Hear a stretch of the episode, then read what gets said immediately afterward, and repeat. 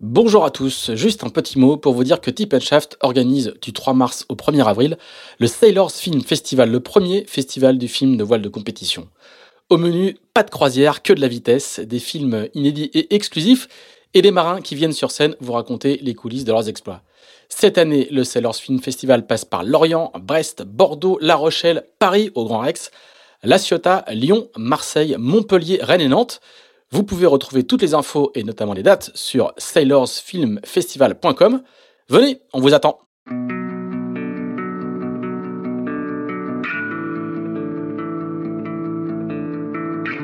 Bonjour, vous écoutez Into the Wind, le podcast des marins qui font des phrases.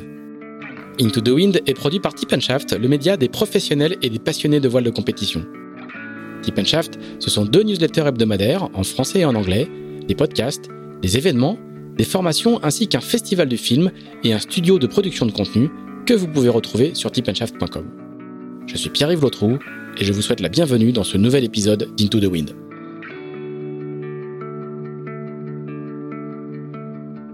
Si vous suivez la voile de compétition, le nom de Paprec vous est forcément familier. Partenaire depuis près de 20 ans de marins engagés dans les plus grandes courses, Paprec est aussi le premier acteur du recyclage en France. L'entreprise n'investit pas dans la voile par hasard, c'est le fruit d'une tradition familiale Jean-Luc Petit-Huguenin, le fondateur, découvre la voile sur un First 235, mais c'est Sébastien, son fils aîné, directeur général du groupe, qui le convertit à la course, fêtant même ses 40 ans en participant à la Solitaire du Figaro en 2018. Mais si Paprec s'affiche aujourd'hui en TP52 et en IMOCA, ce n'est pas qu'à cause de la passion des patrons, c'est aussi parce que les valeurs de la course font écho à celles du groupe, la ténacité, l'humilité, l'adaptabilité. Des qualités indispensables à terre comme en mer.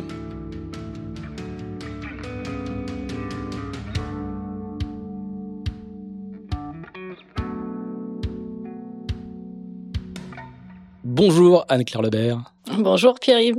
Euh, bonsoir, je devrais dire même, puisque on enregistre assez tard après de longues euh, journées de travail. Merci de nous accueillir pour ce nouvel épisode d'Into the Wind. Euh, nous sommes à l'Armor Plage, dans une maison dans un quartier résidentiel. On est voisins. J'aurais presque pu venir à pied. Bon, on n'est pas là pour parler de l'Armor Plage, on est là pour parler de toi et on va parler de ton actualité qui est chaude je sais pas si c'est le terme qui convient, mais quand on est euh, responsable d'un bureau d'études d'un IMOCA et qu'il y a une nouvelle coque toute neuve qui arrive et qui rentre la veille euh, dans un hangar, c'est quoi? C'est c'est la fête, c'est un cadeau, c'est le début d'une période de travail euh, intense qui s'annonce. Qu'est-ce que qu'est-ce que ça veut dire? Donc je décrypte. Hein, le, le, nouveau bateau du Team Initiative Cœur est arrivé avant-hier, puisque nous enregistrons un jeudi pour une diffusion vendredi. C'est un peu sport.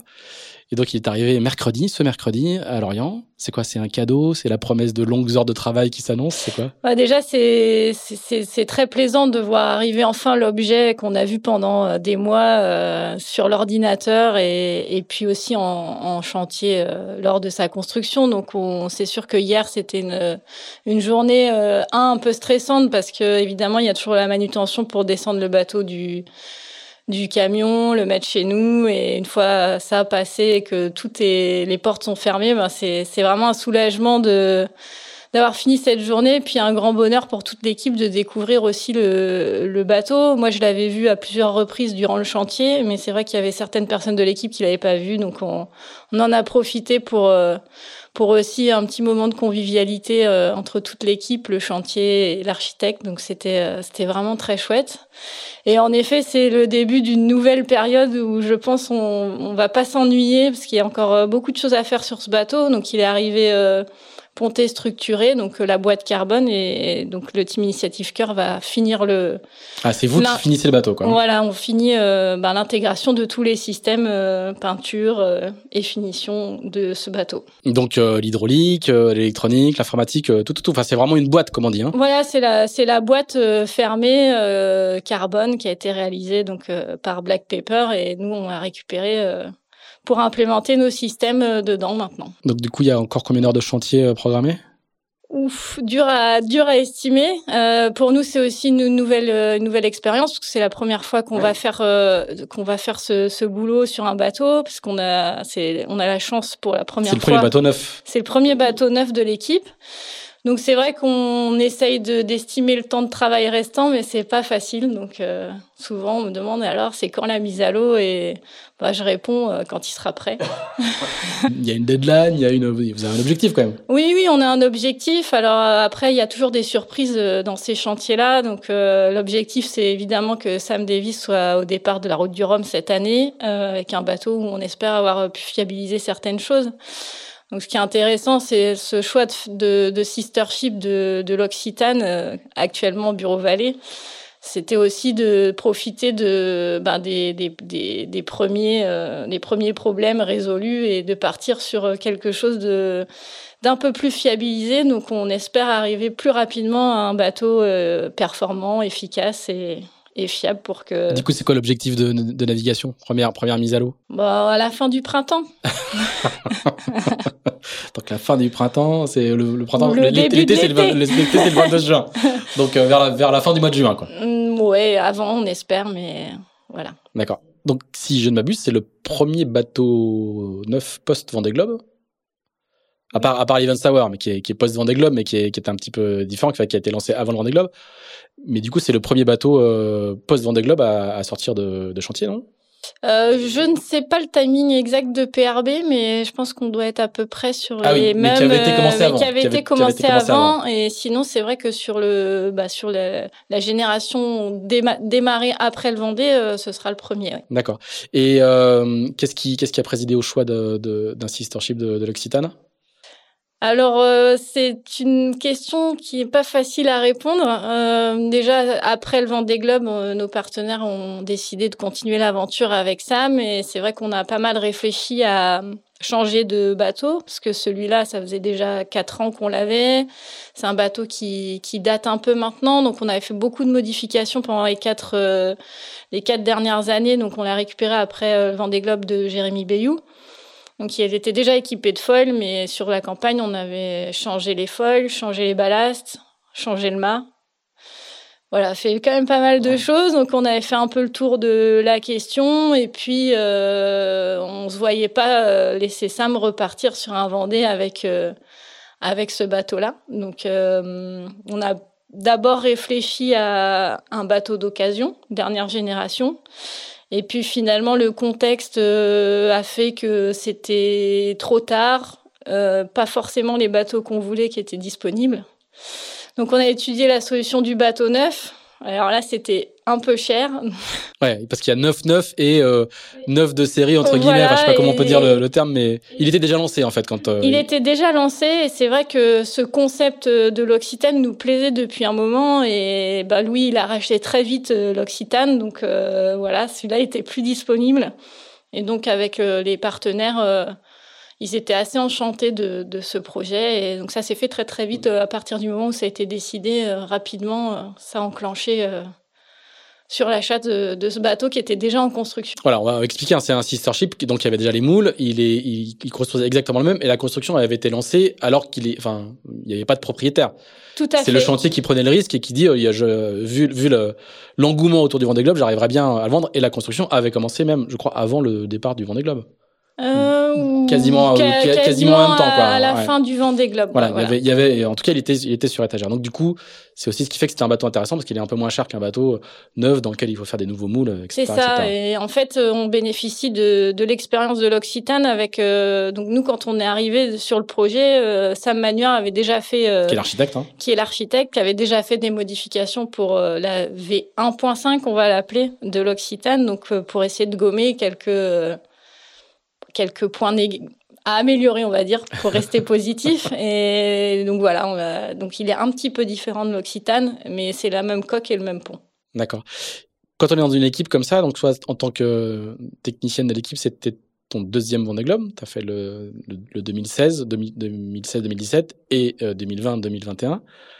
Est-ce qu'on repart naturellement sur une troisième campagne? Est-ce que est-ce que c'est automatique? Est-ce qu'on se dit pas, euh, j'y ai laissé des plumes, euh, je réfléchis avant de partir? Ou est-ce que, euh, en fait, c'est la routine du haut niveau et puis les, les Vendée Globes s'enchaînent? Je te vois sourire. oui, c'est assez vrai. Alors, ce qui est assez rigolo, mais on en parlera. Parce qu'on on pose la question skipper, mais on pose un peu moins souvent la question aux équipes techniques. c'est sûr qu'on se pose souvent la question. Euh, le, la course au large, c'est un peu comme euh, les projets euh, olympiques, mais on en reviendra, on y reviendra après. C'est des, campagnes de quatre ans, donc c'est vrai que c'est un rythme que je connais depuis longtemps. Et moi, je, me plais dans cette équipe. Donc, ça fait sept ans que je travaille chez Initiative Cœur maintenant, et on a eu, j'ai vu trois, enfin c'est le troisième bateau que dont je m'occupe euh, chez Initiative Cœur. Donc c'est vrai que le premier, ben voilà, on a, moi je suis arrivée juste avant le Vendée Globe en 2015, donc euh, l'année avant le Vendée Globe 2016. Euh, donc c'était Tanguy de la Motte, le skipper. Donc on a fait une première expérience avec un bateau de 2008 à dérive. Le pingouin. Non, c'était le. Ah non, pardon, pardon. C'était le plan phare. Pardon, c'était le plan phare. Excuse-moi, excuse-moi. Il y a eu quatre bateaux au total. Il y a eu quatre bateaux au total, mais j'ai pas connu le premier. Et donc du coup, bah, c'est vrai qu'après on a upgradé avec euh, ce, ce Initiative Cœur 3, donc euh, qui est euh, qui avait été fait à, à l'époque pour Michel Desjoyaux. C'était le Foncia. Et voilà, c'était aussi quatre années de découverte où on a beaucoup travaillé sur l'optimisation de ce bateau-là. Et naturellement, ben, derrière, euh, quand on part sur des projets, on avait envie de grandir aussi toute l'équipe et puis euh, le skipper, le, les sponsors. Donc euh, voilà, moi j'ai pas, j'avais toujours pas fait le tour de la question. Donc tant qu'on n'a pas fait le tour de la question, naturellement, on a envie de, continuer, surtout sur des projets comme ça. Bon, puis tu as fait une petite pause mini transat. On va y revenir, on va revenir après qui j'imagine, permet de régénérer ou pas, les recharger les batteries ou pas mentalement euh, pour partir sur euh, sur des nouveaux euh, sur des nouveaux projets. techniquement, quand on a un nouveau bateau qui arrive comme ça, est-ce que par rapport à à l'upgrade d'un bateau d'occasion entre guillemets, est-ce que le travail d'un responsable de bureau d'études comme toi change beaucoup? Alors oui, il change beaucoup parce que j'ai également changé de poste chez Initiative Cœur. Donc euh, quand je suis arrivée, j'étais ingénieur bureau d'études et maintenant je suis passée directrice technique. Donc je coordonne euh, et le bureau d'études et la technique. Donc c'est vrai que j'ai j'ai aussi euh, un nouveau challenge dans l'équipe. Donc ça c'est intéressant parce que je change un petit peu de métier. Et euh, ben, un bateau neuf, euh, c'est vrai que ça, voilà, ça pose beaucoup de questions, savoir comment on va s'y prendre, euh, quel va être le timing, où est-ce qu'on va se rater, qu'est-ce qu'on va faire bien. Et en même temps, on se repose aussi sur l'expérience de ce qu'on a déjà fait sur euh, l'ancien bateau pour implémenter des solutions qu'on a déjà éprouvées, déjà travaillées. Donc ça, c'est assez intéressant. Tu te mets la pression? Non. J'essaye d'éviter. euh, sauf erreur de ma part, tu dois être l'une des seules femmes qui occupe ce poste-là dans les, dans les écuries de course. Je crois que je suis la seule, oui. Ça change quelque chose? Absolument rien. Bon, c'est des équations. c'est ça. On y reviendra un petit peu au fil de, au fil de notre conversation. Bon, on va faire notre fameux flashback. On va repartir euh, quelques années en arrière, euh, euh, dans les années 80, du côté de Brest, si je ne m'abuse. À Plouguerneau, exactement. À Plouguerneau, alors, ça n'a rien à voir avec Brest. Alors, toutes mes, toutes mes excuses, la, la, côte, la, côte, la côte nord du Finistère n'a rien à voir avec Brest. Eh ben, raconte-nous un petit peu comment, euh, comment euh, la petite Anne-Claire euh, euh, tombe dans le bain, dans le bain salé. Je crois que c'est comme une petite famille de voileux quand même, les Lebert, hein, par, par là-bas. On... Euh, alors oui, euh, oui, c'est on, mes deux frères ont fait de la voile. Donc euh, moi, je suis née à Plouguerneau, donc c'est un petit tout petit peu au nord de la Bervrac. mes parents étaient professeurs à Brest et du coup, on habitait à Plouguerneau quand je suis née. Et on a eu mes, frères ont eu la chance de faire donc j'ai un grand frère qui a 9 ans de plus que moi et un autre qui en a 6 donc ça pose un peu l'écart d'âge et euh, ce grand frère a eu la chance de faire de la voile scolaire et de rencontrer euh, à cette époque-là le l'encadrant euh, du club nautique de Plouguerneau, qui était Vincent Mazur, et qui avait très envie de monter une équipe de club, et qui a proposé aux parents des gamins qui étaient les plus motivés de faire de la voile sportive. Et c'est comme ça que mon grand frère a commencé.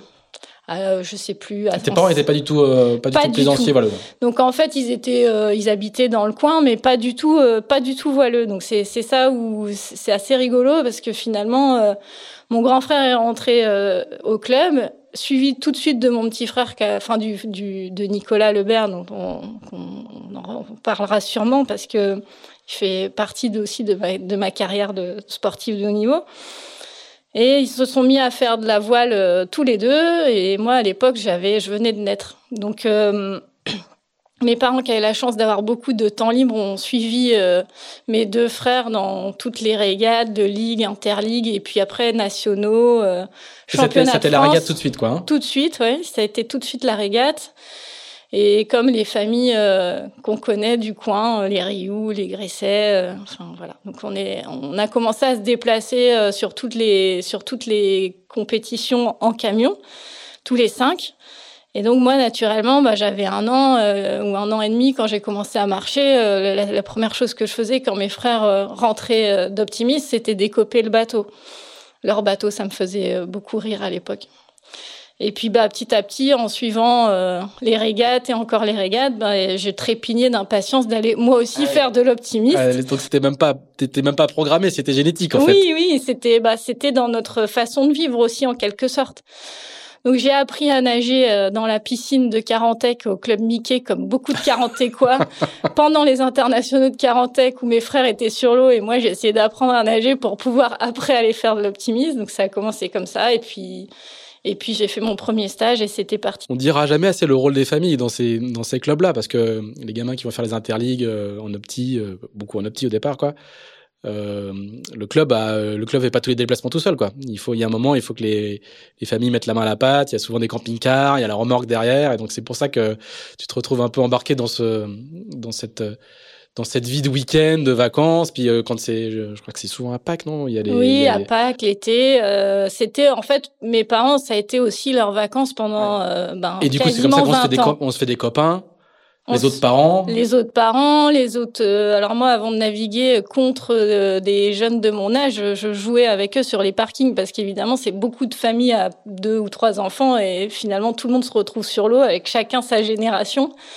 Et c'était des, c'est des, c'est des souvenirs euh, géniaux, de même avant de naviguer, après. Et c'est vrai que bah, moi, j'ai eu énormément de chance euh, que mes parents s'investissent autant dans les déplacements, parce que c'est vrai que ça nous a facilité aussi le fait de pouvoir partir en régate, euh, aller partout et progresser. donc, du coup, après, accéder à un bon niveau et donc aux équipes de Ligue de Bretagne, puis équipe de France et, et puis la suite a suivi. Et, et, et dans ces dans ces dans, ces très très jeunes années, euh, toi es, tu, tu n'attends que de, que de naviguer, tu as le souvenir de ça? Ou ou, euh, euh, ou, ou, c'est juste un mouvement naturel en fait? Bah c'est assez naturel parce que c'est vrai que j'avais envie aussi moi d'aller sur l'eau et puis rapidement j'ai commencé les entraînements de club. Alors entre-temps, on avait quitté le club nautique de Plouguerneau pour rejoindre la SR Brest à l'époque étaient les gros clubs brestois, parce que la SRB, oui, parce que euh, tout simplement parce que l'entraîneur a, a, changé de club, donc il a emmené avec lui euh, ses coureurs. Donc euh, moi j'ai commencé à Brest directement. Et c'est vrai qu'il y, y, avait une, c'était aussi beaucoup de rencontres, de copains, de, donc c'était chouette d'aller à l'entraînement parce que finalement il y avait le sport, mais il y avait aussi l'amitié développée pendant longtemps. Donc ça, ça, ça a beaucoup compté aussi et surtout sur les clubs brestois, on était très très lié euh, avec tous les coureurs. Il y, a, plusieurs clubs dans la Rana. Enfin, ils ont tous fusionné aujourd'hui. Hein. Mm. Mais à l'époque, il y a, y, a, y, a, y a, plusieurs clubs. En, moi, je faisais de l'optimisme. Donc, en dériveur, il y avait la SRB et l'USAM. Donc, euh, c'était la petite guéguerre, mais au final, on s'entendait assez bien. Donc, on a fait, euh, j'ai fait quelques années. Alors, j'ai eu des moments, je me souviens, où quand j'étais petite et qu'il faisait froid, pendant un moment donné, j'ai laissé mon sac et j'ai dit à ma mère, moi, j'y vais plus. Et puis, en fait, quatre mois plus tard, j'ai refait mon sac un jour, un mercredi, et ma mère a compris qu'il fallait y retourner. Donc, euh, et puis, j'ai jamais plus, j'ai jamais plus arrêté après. Et tu commences la regate en opti direct? Ah Oui, très rapidement. Alors à l'époque, euh, il y avait, bon, il y avait déjà D3, D2, D1, mais on, comme mes frères étaient déjà en D1, je suis passée rapidement euh, à la division 1 en, en, Benjamin. Donc je sais plus quel âge j'avais, mais je devais avoir, je vais être en CE2 ou CM1. Donc j'ai fait deux ou trois, ouais, deux ou trois années de Benjamin et puis euh, et puis ça marchait relativement bien. Donc je suis passée en minime et j'ai fait trois années de minime. Et là, euh, j'ai bien progressé jusqu'à euh, bah, jusqu'à atteindre euh, une qualification au championnat d'Europe au Baléares que j'ai couru avec. Euh, ça, c'est assez rigolo, mais à l'époque avec François Gabard, Marie Rioux, et c'était ma génération de, de coureurs. D'accord. En opti En opti, ouais. D'accord. Et tu fais combien? Oh, je me souviens plus, c'était pas terrible. Je crois que j'avais fait 35 ou quelque chose comme ça, mais non, c'était pas, c'était pas, euh, c'était pas terrible. Et, et, euh, et, et, la régate devient une passion instantanée? Oui, assez rapidement. Il n'y a, a, pas de, a pas de voile loisir, quoi. Non, c'était, on était là pour faire de la compète et ça, ça importait beaucoup. Puis j'ai eu la chance de d'être entraîné par des, des, des, super entraîneurs, donc des, à l'époque euh, René Bagé, Fibre Audet. Donc c'est, c'est aussi des, des entraîneurs qui nous ont poussés, emmenés sur les régates internationales. Euh, et du coup, c'est vrai qu'on s'y prend au jeu avec. Euh, avec des objectifs euh, importants. Après l'Opti, tu passes dans quel, euh, sur quel type de support? Bah Après l'Optimisme, je passe en 420 avec Marie Rioux.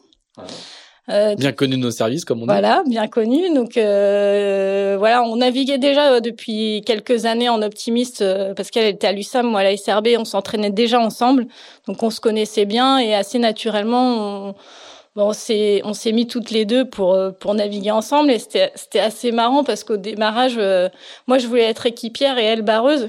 Sauf que quand on nous connaît le gabarit c'était pas possible. Donc euh, finalement c'est moi qui ai pris la barre en 420 et j'ai navigué trois ans avec Marie. Et, comment ça se compose un équipage comme ça? C'est le hasard? C'est parce que vous êtes copine de parking justement ou adversaire sur l'eau? Ou déjà les entraîneurs jouent des rôles de repères en disant bah, tiens ces deux là elles iraient bien ensemble parce que les pairs, ça, il y, a un vrai enjeu sur la constitution des, duos hein, dans, la voile, légère. Oui, alors on était deux filles qui marchaient assez bien en optimiste à Brest, dans les mêmes âges, avec des familles assez euh, de voileux en fait, avec euh, aussi euh, une culture de ça euh, assez poussée. Donc ça s'est fait assez naturellement en fait, parce que moi j'ai un an de moins que Marie, donc c'est pour ça que j'ai fait que trois années d'optimiste, mais j'étais grande, donc on, on a décidé de partir ensemble. On a fait un stage de détection euh, en 420 pour essayer le support.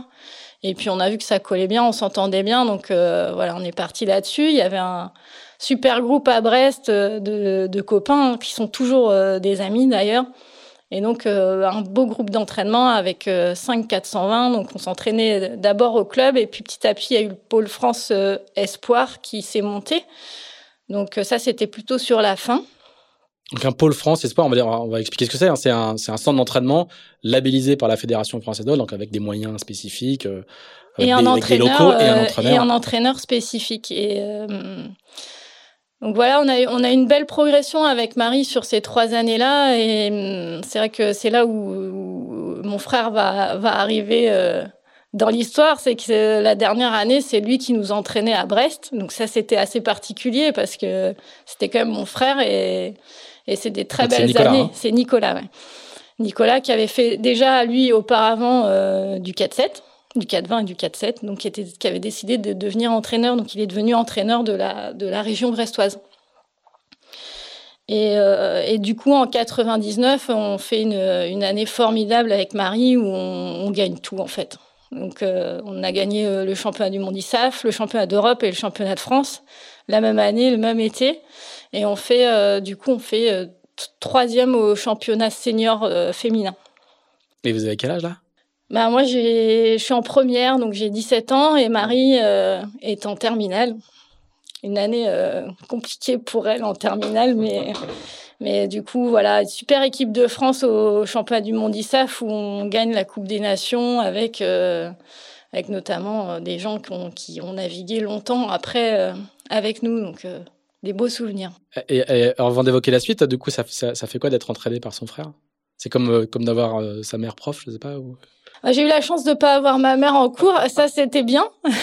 euh, non, ça s'est très bien passé parce que parce que déjà mon frère était un très bon entraîneur et qui sait faire la part des choses et j'aimais beaucoup son approche et il a su tout le temps tout le temps mettre euh, juste ce qu'il fallait entre entre entre nous pour pas que ni mon équipière ni le reste du groupe sentent ni privilège ni quoi que ce soit.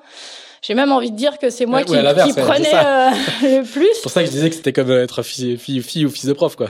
Et puis c'était super parce que finalement, comme j'ai six ans d'écart avec lui, je me suis peu retrouvée à la maison euh, petite avec lui, donc ça m'a permis de aussi me rapprocher d'une certaine manière de bah, de mon frère, quoi. Donc euh, des, des, ouais non une super expérience et, et en plus euh, il a une sensibilité un peu euh, particulière à l'entraînement des filles et parce que c'est c'est quand même pas la même chose d'entraîner des filles que des garçons. Donc ça s'est toujours très bien passé. Et qu'est-ce qu'il faut comme sensibilité particulière? C'est quoi la, la différence? Bah, c'est un de mes entraîneurs plus tard qui, qui est Bertrand Dumortier qui nous avait expliqué ça. C'est que les, les, les, entraîner des filles et des garçons, c'est pas du tout le la même approche parce que les a priori les filles sont très travailleuses et très assidues à l'entraînement, chose que les garçons le sont un peu moins et un peu moins euh, se transcendent un petit peu moins sur les courses. Donc euh, voilà, c'est elles sont sérieuses tout le temps et donc du coup on voit pas la différence. Euh le jour de le jour de la compétition. Enfin, on voit un peu moins la différence sur le jour de la compétition. C'est ça qu'il faut. Euh, puis il y a pas la, la, la gestion même du duo est différente entre deux filles et deux garçons, comme elle peut l'être différente aussi entre un équipage mixte ou euh, enfin dans la société tout court. Hein. Ouais, euh, d'accord. Alors du coup, quand on fait une année comme ça, 99, on gagne tout. Naturellement, à la Fédé, on te repère et on t'envoie en, en 4-7 aussitôt, non? C'est l'antichambre. Alors il y a une, je, l'ai dit à chaque fois qu'on fait un podcast avec une athlète qui, est passée par le la voile olympique, il y a une tradition française du 420. Les Français ont toujours été très très bons en 420, euh, et donc c'est l'antichambre du 4-7 en général, quoi. Oui, voilà, c'est vrai qu'une fois qu'on avait euh, fait euh, ces trois années, alors c'est vrai que souvent les gens, enfin les, les coureurs, en faisaient plutôt trois voire quatre. Et là, on avait atteint, on avait tout gagné cet été-là, donc on s'est dit, bah, allez, on y va. C'était l'année avant les Jeux de Sydney. On a commencé en, en septembre 2000 euh, et euh, on est les seuls à être passés en 4-7 de notre groupe. Donc on s'est retrouvés là pour le coup avec les anciens, euh, les anciens qui préparaient les jeux. Donc un gros gap de niveau à Brest parce que du coup on a intégré aussi le pôle, le pôle du coup le pôle France senior, quoi. senior et euh, sur une année de transition un petit peu parce que bah, Marie elle avait pas eu son bac, moi je passais mon bac. Donc il fallait quand même que voilà, on assure euh, la terminale et que pour se projeter sur du plus long terme avec évidemment, ben voilà, des, des rêves olympiques euh, qui grandissaient. Et on s'est fait emmener aussi par le système et parce qu'on était là-dedans, ça nous plaisait, ça marchait. Et... Et c'était le cas? Enfin, les, les, jeux, les jeux étaient déjà un objectif. T'es pas majeur encore, hein? Non, non, bah, c'est déjà. Euh, ouais, c'est déjà un objectif. Alors après, en 2004 ou 2008, plutôt à la base, on était parti là-dessus. Et quand on a 17 ans, on arrive à se projeter aussi loin dans, dans tes souvenirs? Ouais, je crois, oui. Mm on commence déjà à réfléchir comment on va faire des études pour pouvoir continuer à faire du bateau. Ah Donc c'était aussi pour ça que c'était important l'année de terminale pour moi parce que à l'époque il n'y avait pas beaucoup d'aménagement d'études encore. Donc en gros il y avait soit la fac de sport, le STAPS, qui qui, qui aménageait les études, soit euh, l'INSA quoi pour les écoles d'ingénieurs euh, qui, qui permettaient du coup d'aménager les études. Et moi j'étais plutôt scientifique, j'avais pas forcément envie de partir dans la voie sportive. Donc il fallait quand même que j'arrive à, assurer un bon niveau euh, de dossier en terminale pour euh, pouvoir rentrer à l'INSA de Rennes. Chose que j'ai réussi à faire. D'accord. Donc et du coup tu fais ça veut dire ça veut dire quoi euh, arriver à ménager les deux sur une année comme ça, c'est-à-dire qu'on fait un peu moins de bateaux et on se concentre sur le sur l'école ou tes parents ils, sont, ils étaient profs de quoi? Alors ma mère était prof de SVT, biologie, et mon père prof d'électrotechnique. En, donc les deux au lycée et lycée. Quoi les collèges, lycée, ma mère et mon père, lycée et lycée professionnel. Donc, fille de prof, quand même. Donc, les études. Euh, oui, euh, c'est, tu peux faire du bateau tant que tout va bien. Voilà. Moi, j'ai, j'ai pas eu trop de problèmes sur ce, sur ce point-là. Donc, c'était, c'était aussi euh, facile pour moi d'aller, de pouvoir partir naviguer quand j'en avais envie. Mais ça veut dire que c'est vrai que quand on fait du, une préparation olympique, c'est plutôt 3 à 4, voire 5 entraînements par semaine. Et là, cette première année-là de découverte, on, on naviguait que le week-end. Donc, euh, on assurait la semaine. On n'était pas en sport-études à l'époque.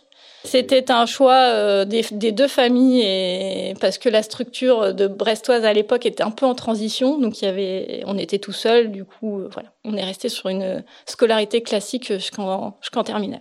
Et quand on est comme ça là, quand on a même pas encore 18 ans, euh, qui est-ce qui paye le matériel? Tu arrives à avoir des petits contrats, tu as des aides ou euh, c'est les familles qui payent? Comment Parce qu'on on est, vraiment dans une sorte d'entre-deux complet. quoi.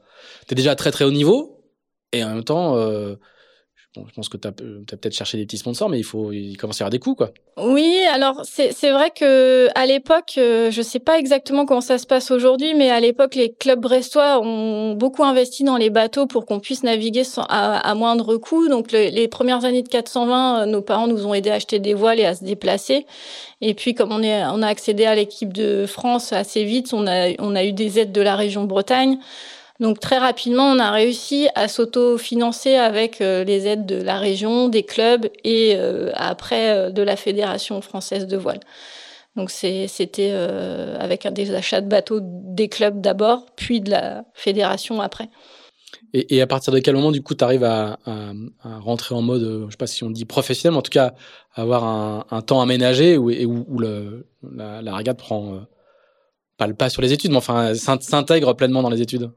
Après, on a passé vraiment un cap après la terminale, donc euh, en 2001, où là, vous avez, votre, vous avez votre bac. On a eu notre, bac toutes les deux, et euh, donc moi, je suis partie à l'INSA à Rennes, donc en sport haut niveau, donc j'avais, euh, j'ai fait la prépa en trois ans aménagée, donc ce qui me permettait de naviguer du jeudi au dimanche à Brest, et le reste de la semaine, j'allais à Rennes faire mon cursus scolaire. Et ça me permettait aussi de pouvoir ne pas être là à certains moments sans problème, sans problématique. Euh, du coup, ça c'était bien. Ça nous a permis de suivre euh, les entraînements du pôle euh, toutes les semaines, et c'est là là où on a monté vraiment le, rythme et, et, la cadence sportive. Donc c'était des, des années assez chargées où on a commencé à naviguer énormément, et le reste du temps c'était l'école et il n'y avait pas beaucoup de place pour le reste.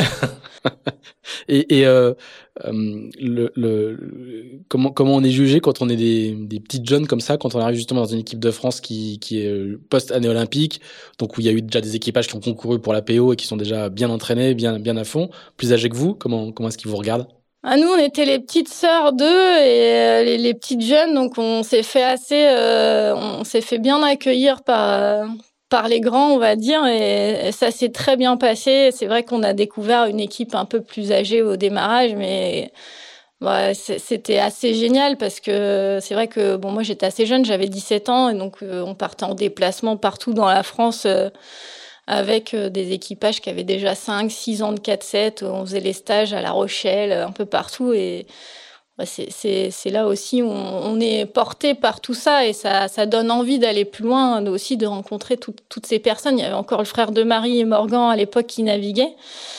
Et mon frère qui continuait d'entraîner, qui a entraîné les 4-7 aussi à Brest après. Donc euh, c'est vrai qu'on est, voilà, on était. T'étais pas perdu quoi. Non, on n'était pas perdu. Alors comme, comment ça se passe cette, euh, cette, cette PO Donc c'est Athènes, hein on prépare les Jeux d'Athènes. On prépare les Jeux d'Athènes, tout à fait. Alors euh, c'était. Vous visez euh, Athènes Vous pensez que vous avez des chances de décrocher Athènes ou? On visait plutôt Pékin, mais euh, rapidement, en fait, euh, ça s'est assez bien passé. Euh, du coup, on a, on a bien progressé jusqu'à faire quatrième au championnat du monde à Marseille. C'était le championnat du monde ISAF, donc il y avait deux bateaux par nation.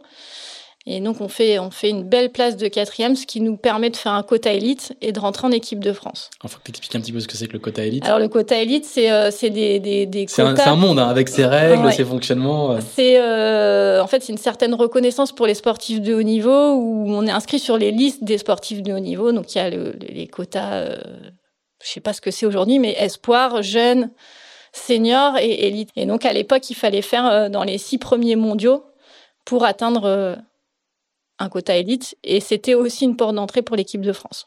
Et ça déclenche aussi des aides par ailleurs Oui, des aides, des aides de, la région, des aides de la fédération. Et puis là, on change de statut complètement. On passe de euh, l'équipe de Pôle de Brest à l'équipe de France. Et c'est là où ça c'est un petit peu compliqué pour nous. C'est que justement, on est parti de notre cocon brestois pour rejoindre l'équipe de France. Et là, ça a été plus compliqué. Et on a un peu perdu pied euh, aussi dans ce monde-là qui était. Euh, donc on avait, euh, si je dis pas de bêtises, moi j'avais 20 ans, Marie 21. Et on s'est retrouvés donc en concurrence avec Ingrid Petitjean et Nadège Dourou. Donc on était les deux équipages en équipe de France entraînés par un entraîneur de Marseille, leur entraîneur à l'origine. Et là, ça n'a pas bien fonctionné. Donc ça a été compliqué pour nous. Et euh, de fait, euh, en 2003, on a eu, euh, on a dû arrêter un petit peu parce qu'il y a eu un petit problème de santé dans l'équipage. Puis on a repris et on fait quand même une quatrième place à la pré-olympique d'Athènes, donc qui était l'année avant les Jeux d'Athènes. Et malheureusement, on était à la, on est resté à la porte du podium parce qu'on s'est fait disqualifier sur une manche qui nous a euh, fait perdre le podium. Ce qui aurait pu changer peut-être la donne sur la suite parce que le plan d'eau d'Athènes, en fait, se prêtait très bien à notre gabarit et à notre façon de naviguer. Donc, on allait très vite et c'était, euh, c'était, une belle expérience. Et suite à ça, en 2003, fin 2003, il y a eu la sélection aux Jeux d'Athènes et donc on n'a pas été qualifié. Et avec Marie, on a décidé d'arrêter euh, notre aventure commune, euh, voilà, parce qu'on n'avait pas forcément la même vision des choses, la même euh, et la maturité pour euh, bien se comprendre à l'époque sur euh, les divergences de de position. D'accord. Et bon, sans, rentrer dans les détails, mais c'est le, la, vie d'un équipage comme ça, c'est 250 jours par an ensemble. Enfin, tu passes plus de temps avec ton équipière qu'avec ta qu'avec ta famille ou ton copain. Enfin, c'est la, la, cohabitation doit se construire et pas forcément évidente tout le temps, quoi. C'est pas euh... Oui, et puis après, il y avait aussi, euh, voilà, c'était huit ans, euh, sept ans d'aventure euh, assez folle euh, avec Marie. C'était des super souvenirs. Enfin, on se voit toujours. Hein, on est, on est restés très amis, mais il y a un moment donné, on a eu envie de faire des choses différentes l'une et l'autre. Et la, la, séparation a été compliquée parce que c'était assez fusionnel entre nous. Donc euh, ouais. voilà, c'était pas simple de se dire on arrête, mais en même temps, euh, on n'était plus vraiment sur la, la même longueur d'onde. Donc euh, il était temps de faire chacun sa route euh, de son côté. Et c'est la, c'est le, c'est la non-sélection pour les jeux qui déclenche ça ou? Je pense que oui, il y a, y, a, y a, de ça. Et puis c'est surtout que la dernière année, ça a été un peu compliqué et on n'a pas su être, je pense, suffisamment mature et suffisamment encadré pour réussir à, à tirer de nos différences un avantage.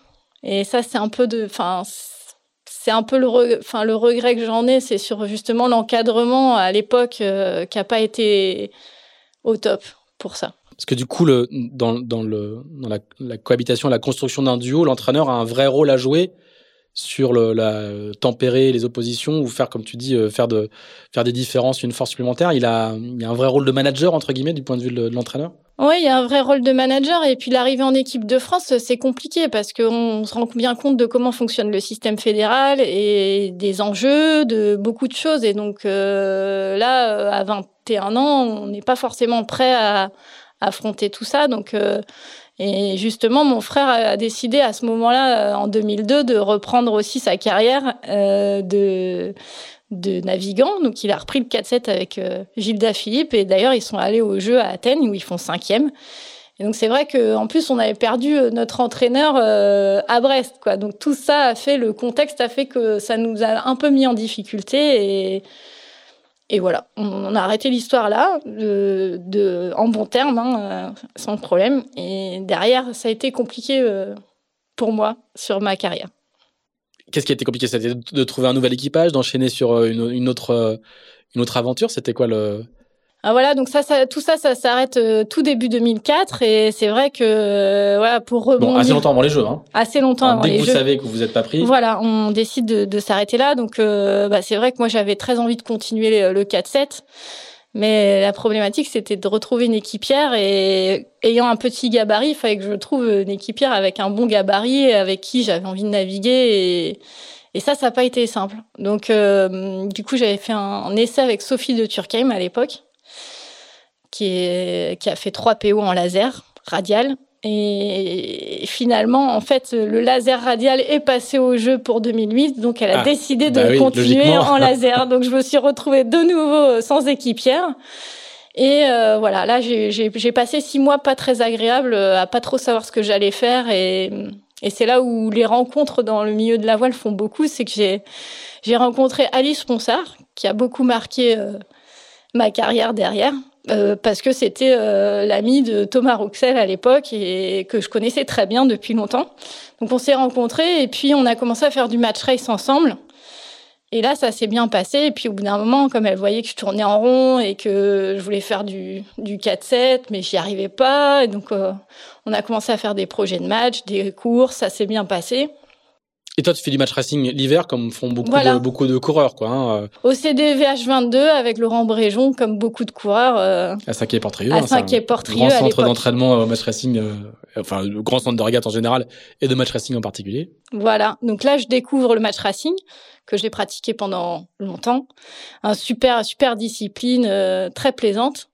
Et en parallèle de ça. Hein, c'est un affrontement de deux bateaux uniquement. Et le but du jeu, c'est d'arriver avant l'autre bateau peu importe le temps qu'on met, mais, mais en tout cas, il faut, être, il faut être devant lui, peu importe le temps qu'on met. C'est pas forcément la route la plus courte non plus, mais c'est vraiment un duel, ça dure 20 minutes et le, celui qui gagne marque un point, celui qui perd zéro. C'est très simple. C'est très simple comme concept. Après, à comprendre euh, sur l'eau, c'est un peu plus compliqué. Voilà. Et c'est la discipline de la Coupe de l'Amérique. Tout à fait. Donc je découvre cette discipline. Je découvre aussi euh, l'habitable que je connaissais pas, donc le classe 8 à l'époque. Euh, j'ai des souvenirs euh, fous avec euh, Jeanne Grégoire qui est venue naviguer avec moi à ce moment-là parce qu'elle arrivait elle avait fait la mini transat et elle voulait faire, elle faisait un peu de Figaro et du coup elle avait envie de s'y mettre et, je me souviens d'un premier entraînement où j'arrive pas à garer le classe 8 au ponton et elle me tape sur l'épaule, elle me dit non mais il faut que tu mettes ta barre droite, tu n'y arriveras pas et en fait c'était assez drôle ce choc de culture vélistique donc c'est très bon souvenir. Et Jeanne, on va préciser qu'après une longue carrière en, Figaro, entre autres, euh, elle est de, c'est la directrice du centre d'entraînement de Port-la-Forêt aujourd'hui. Tout à fait. Donc toutes ces rencontres ont fait que voilà, je, suis quand même restée dans le dans le milieu de la compétition et j'ai eu la chance aussi de faire le Tour de France à la voile en Moon 30 cette année-là parce que euh, l'INSA, euh, les INSA, donc il y en a il y en avait cinq à l'époque. Les écoles d'ingénieurs dans Les écoles d'ingénieurs du groupe de l'INSA avaient un, un club de voile où, euh, avec beaucoup de sportifs de haut niveau, des INSA de Rennes et Lyon et Toulouse notamment, et on tous les ans alignait un bateau sur le Tour de France en catégorie étudiant en Moom 30. Et c'était euh, à l'époque c'était Florent Gagiro le skipper et donc j'ai rejoint l'équipage en tant que on va dire co-skipper avec lui sur tout le tour. Et donc c'est là les premiers bords de nuit que j'ai pu faire euh, autour de la Bretagne et de toute la France. Donc une deuxième découverte la même année. Donc ça c'était euh, c'était euh, c'était vraiment sympa. Mais après tout ça, je me suis quand même dit euh, l'olympisme. c'est pas pareil. T'es encore étudiante. ah, je suis, je suis ah. encore étudiante. Mm. Je, suis, je suis à l'INSA toujours. Donc 2004, j'en suis rendue à la première année du cycle d'ingénieur, donc sur trois, que j'ai faite en cinq ans derrière. Donc j'ai pris mon temps. Et euh, 2004, fin 2004, donc un Tour de France plus tard, euh, je, je, je, continue à chercher euh, tant bien que mal euh, à faire de l'olympisme et finalement, euh, j'avais fait la rencontre de Alice et de Julie Guérecht à l'époque qui faisait aussi du matresse, qui est une très grande équipière. Et de là me part l'idée d'aller faire du un autre support olympique qui à l'époque était au jeu depuis 2000, enfin depuis pour 2004 et 2008, donc qui est le Yingling, qui est un quillard de sport un peu old school, on va dire, qui se court à trois filles. Et euh, qui est utilisé que pour les jeux, enfin je sais pas s'il y avait beaucoup de flottes dans le monde. Qui est utilisé que pour les jeux et au final où on ne retrouve que des gens qui préparent les jeux parce qu'il n'y a pas vraiment de flotte euh, ailleurs. Donc c'est assez particulier comme choix.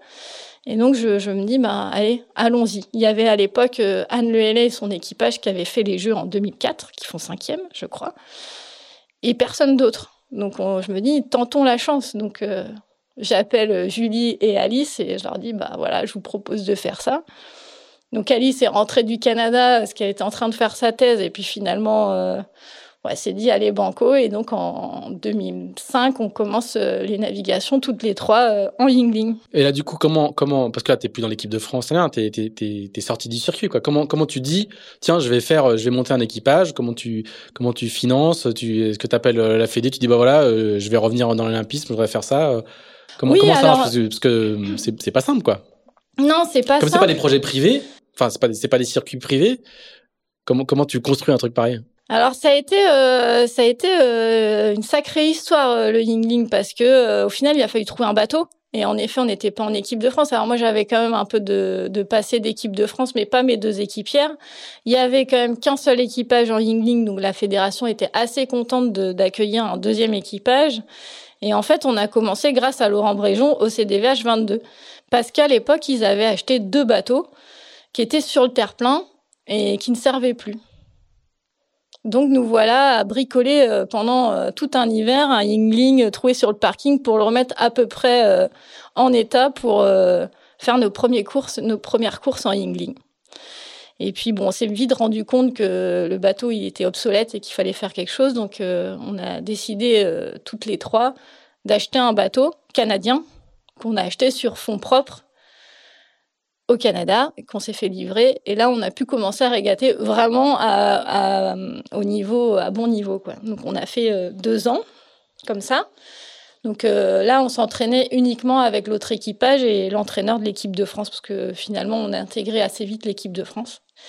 Et c'était, euh, ça a été des années de découverte d'un support très assez lent où il y a beaucoup de choses qui se jouent sur la stratégie, sur les réglages, etc. Donc c'est pas très fun comme bateau, mais par contre c'est assez intéressant. Et puis fin 2007, on n'avait toujours pas sélectionné la nation. Dans les équipages, euh, ça devenait compliqué. Euh, la relation à trois est très particulière. C'est encore plus particulier que le double. Et finalement, euh, espèce de mercato du Yingling, on se retrouve à s'échanger les équipières centrales parce qu'il y a donc il y a un numéro un, un milieu et le barreur. Donc moi j'étais toujours barreuse. Et donc je me retrouve à naviguer avec Marion Deplanque qui naviguait avec Anne et Julie se retrouve à naviguer avec Anne euh, et Catherine. Donc euh, là, ça a comment, été... comment, comment, ça se joue un mercato pareil? Alors, oh, Il faut expliquer deux trois trucs quand même. C'est que d'abord, bah, vous, vous êtes deux équipages concurrents pour une seule place au jeu mais vous devez être, vous êtes dans la collaboration et la compétition. Je sais pas, la, ouais, c'est, la compétition quoi. Ouais, il faut à, la fois collaborer pour être meilleur et en même temps il y en aura, il y, aura qu'un seul des équipages. Donc en fait vous vivez toutes les six ensemble tout le temps quasiment quoi. Vous, ouais, vous quasiment. Très, très c'est, c'est assez particulier. C'est comme il n'y a pas beaucoup d'équipages, forcément on s'entraîne ensemble parce que c'est une force aussi d'avoir quelqu'un. Donc on collabore et puis. Euh, et puis finalement, on est quand même adversaires. Et du coup, il y a quoi? Il y a un soir, euh, vous vous retrouvez euh, toutes les six en disant voilà. Euh, non, en fait, ça s'est pas passé tout à fait comme ça. C'est que bon, il y a eu un ras-le-bol dans les deux équipages, et puis on avait avec Alice, on avait certaines affinités avec Marion, et ça s'est fait assez naturellement. Où elle, c'était pareil, c'était compliqué dans son équipage. On s'est dit allez banco, on y va toutes les trois, ça va être génial. Il reste un an. ça va être top. Mais ce que j'ai oublié de dire, c'est qu'entre temps, j'avais intégré l'armée des champions. Et ça, ça c'est la, structure de la marine.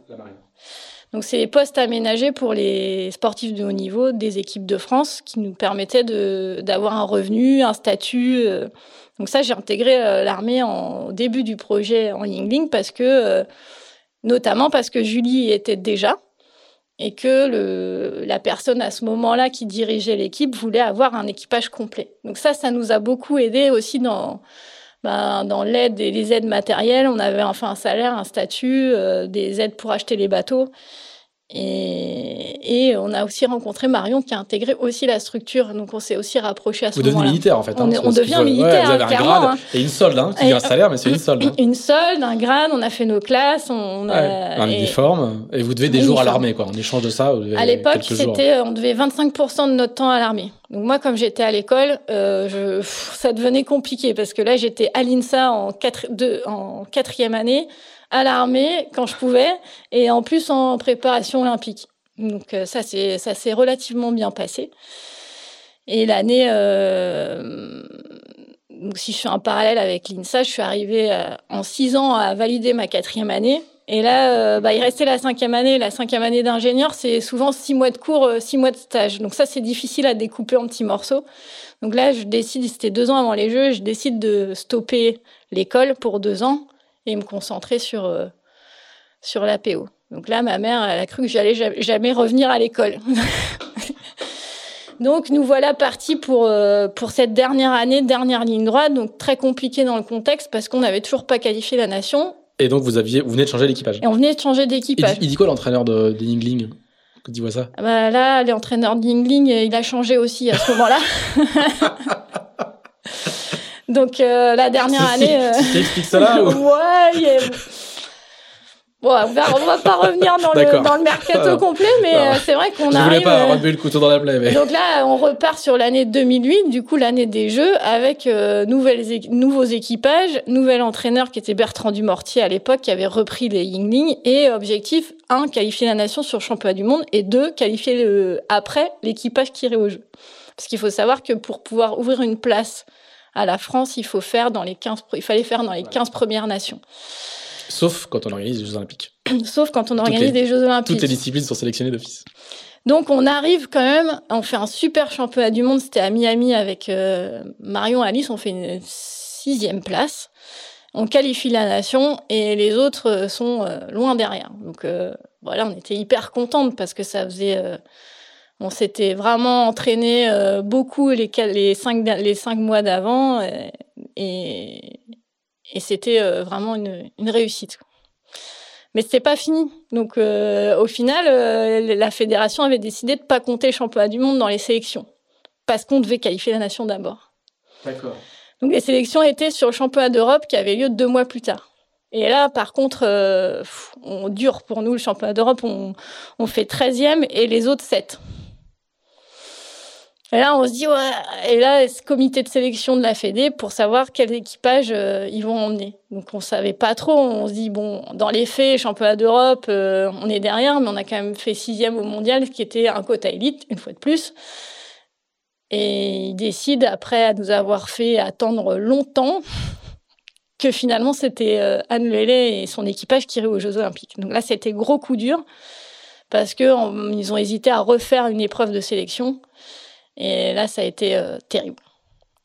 Donc euh, moment très difficile, d'autant que euh, on a été un peu du fait qu'on ait un poste à l'armée, on était d'office partenaire d'entraînement à Pékin, qu'on le veuille ou non en fait.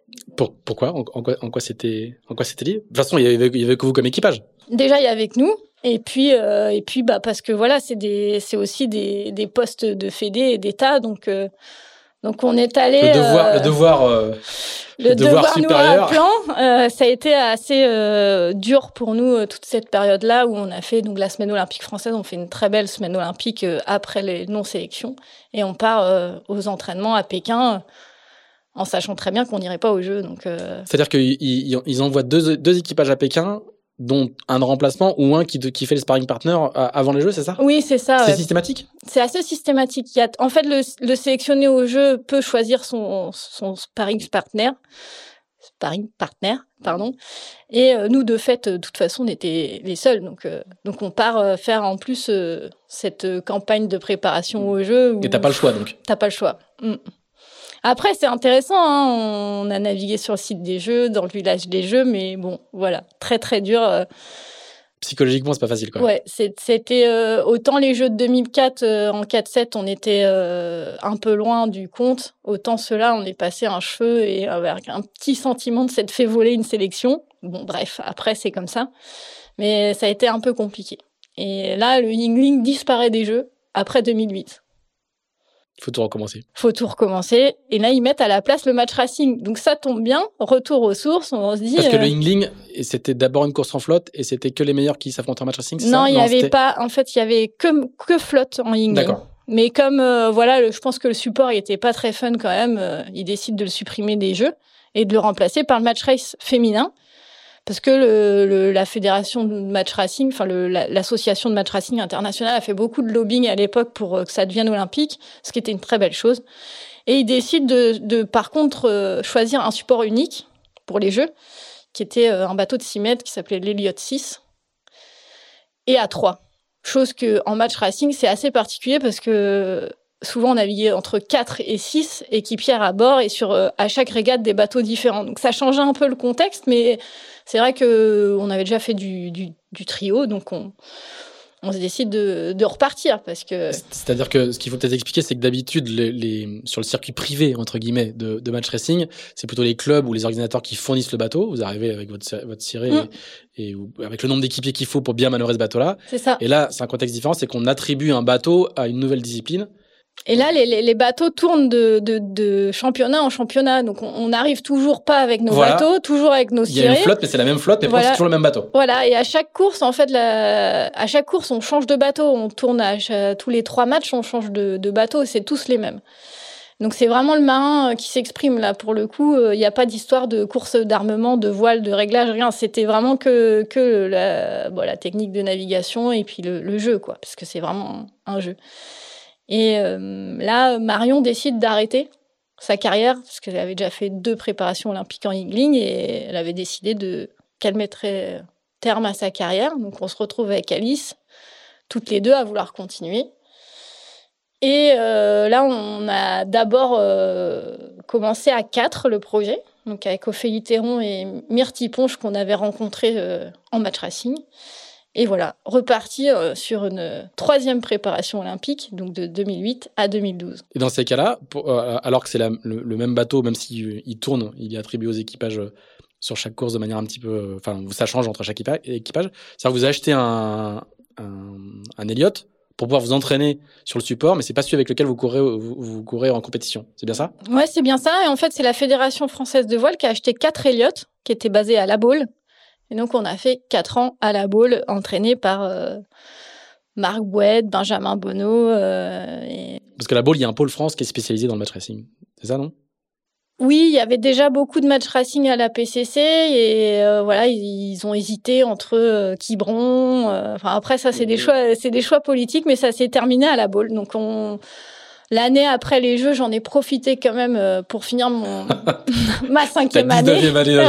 donc j'ai eu mon diplôme de l'INSA en 2009. Donc neuf ans après avoir intégré l'école, donc j'ai battu tous les records. Je crois que je me suis fait détrôner depuis, mais bon, ah c'était c'était quand même assez long et une année assez dense aussi. Et après, à la fin de 2009, euh, on était reparti pour trois ans. Donc euh, là, euh, encadré à la boule. Donc on, a, on s'entraînait la semaine régulièrement à la boule avec les quatre équipages qu'il y avait à l'époque, dont l'équipage de Claire Leroy avec Marie Rioux, D'accord. Elodie Bertrand et Claire Pruot. Donc je retrouve Marie, euh, mais pas sur le même bateau. Donc c'était c'était assez chouette. Et euh, voilà, on s'entraîne. C'était des, années assez dures aussi parce que la, rivalité elle était grande aussi entre les. Il y avait un très bon niveau. On savait que c'était ça allait être euh, compliqué. et là en plus je me suis blessée la première année. Je me suis cassé le coude. Donc pendant euh, quatre mois, ça a été compliqué. Donc mes équipiers ont navigué sans moi, etc. Donc ça a été une année. Euh, la première année de démarrage a été pas simple, et il n'y avait pas de place pour tous les équipages français sur les semaines olympiques.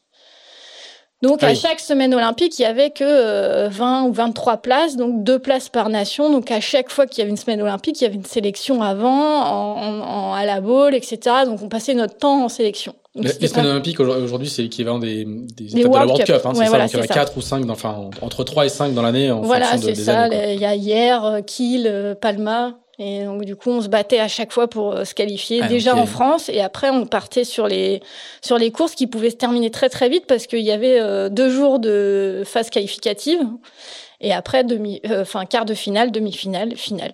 Et t'es barreuse hein, toujours. toujours, barreuse. et là, on finit par Ophélie euh, arrête, euh, arrête de naviguer, on décide de finaliser l'équipage de trois avec Myrtille Ponge. Donc on a fait deux ans et demi euh, toutes les trois.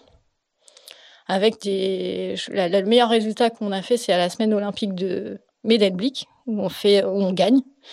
Donc on était au summum, quoi.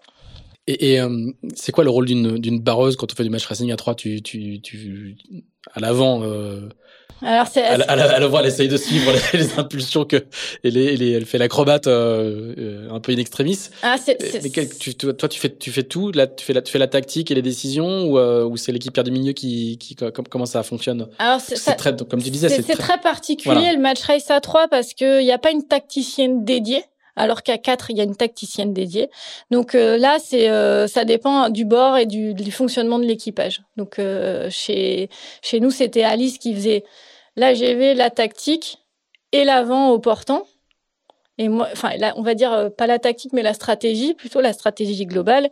Et après, le rôle du barreur, bah, c'est toutes les phases de contact, c'est géré par le barreur. Donc la phase de départ, euh, c'est les décisions sont prises euh, quasiment uniquement par le barreur et les informations sont, enfin, on est drivé par les informations des deux autres équipières.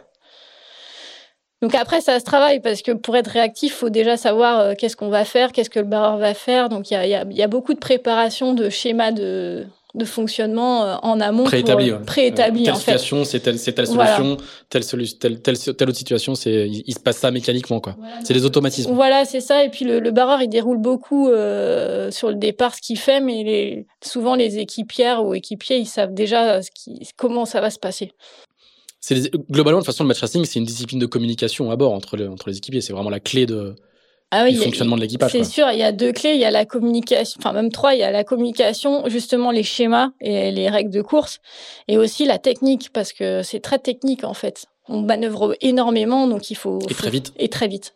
Et souvent, et souvent euh, dans des moments, dans des conditions euh, hyper. Donc c'est ça qui rend le truc assez trépidant en permanence, c'est que il se passe toujours des trucs de fou et c'est jamais pareil et on s'ennuie jamais. Je me suis jamais ennuyée à l'entraînement pendant quatre ans chose que les années d'avant, les longs essais de vitesse de pendant deux heures près, euh, c'était moins rigolo. Et arrive la sélection pour les Jeux, donc qui a eu lieu à Perth euh, en, en 2011. Et là, euh, catastrophe quoi. On passe à côté du mondial et on du coup de fait à côté de la sélection. Donc fin de l'histoire. Et malheureusement, le match racing était à peine rentré qui sort de, de la discipline olympique, donc euh, plus de match race au jeu.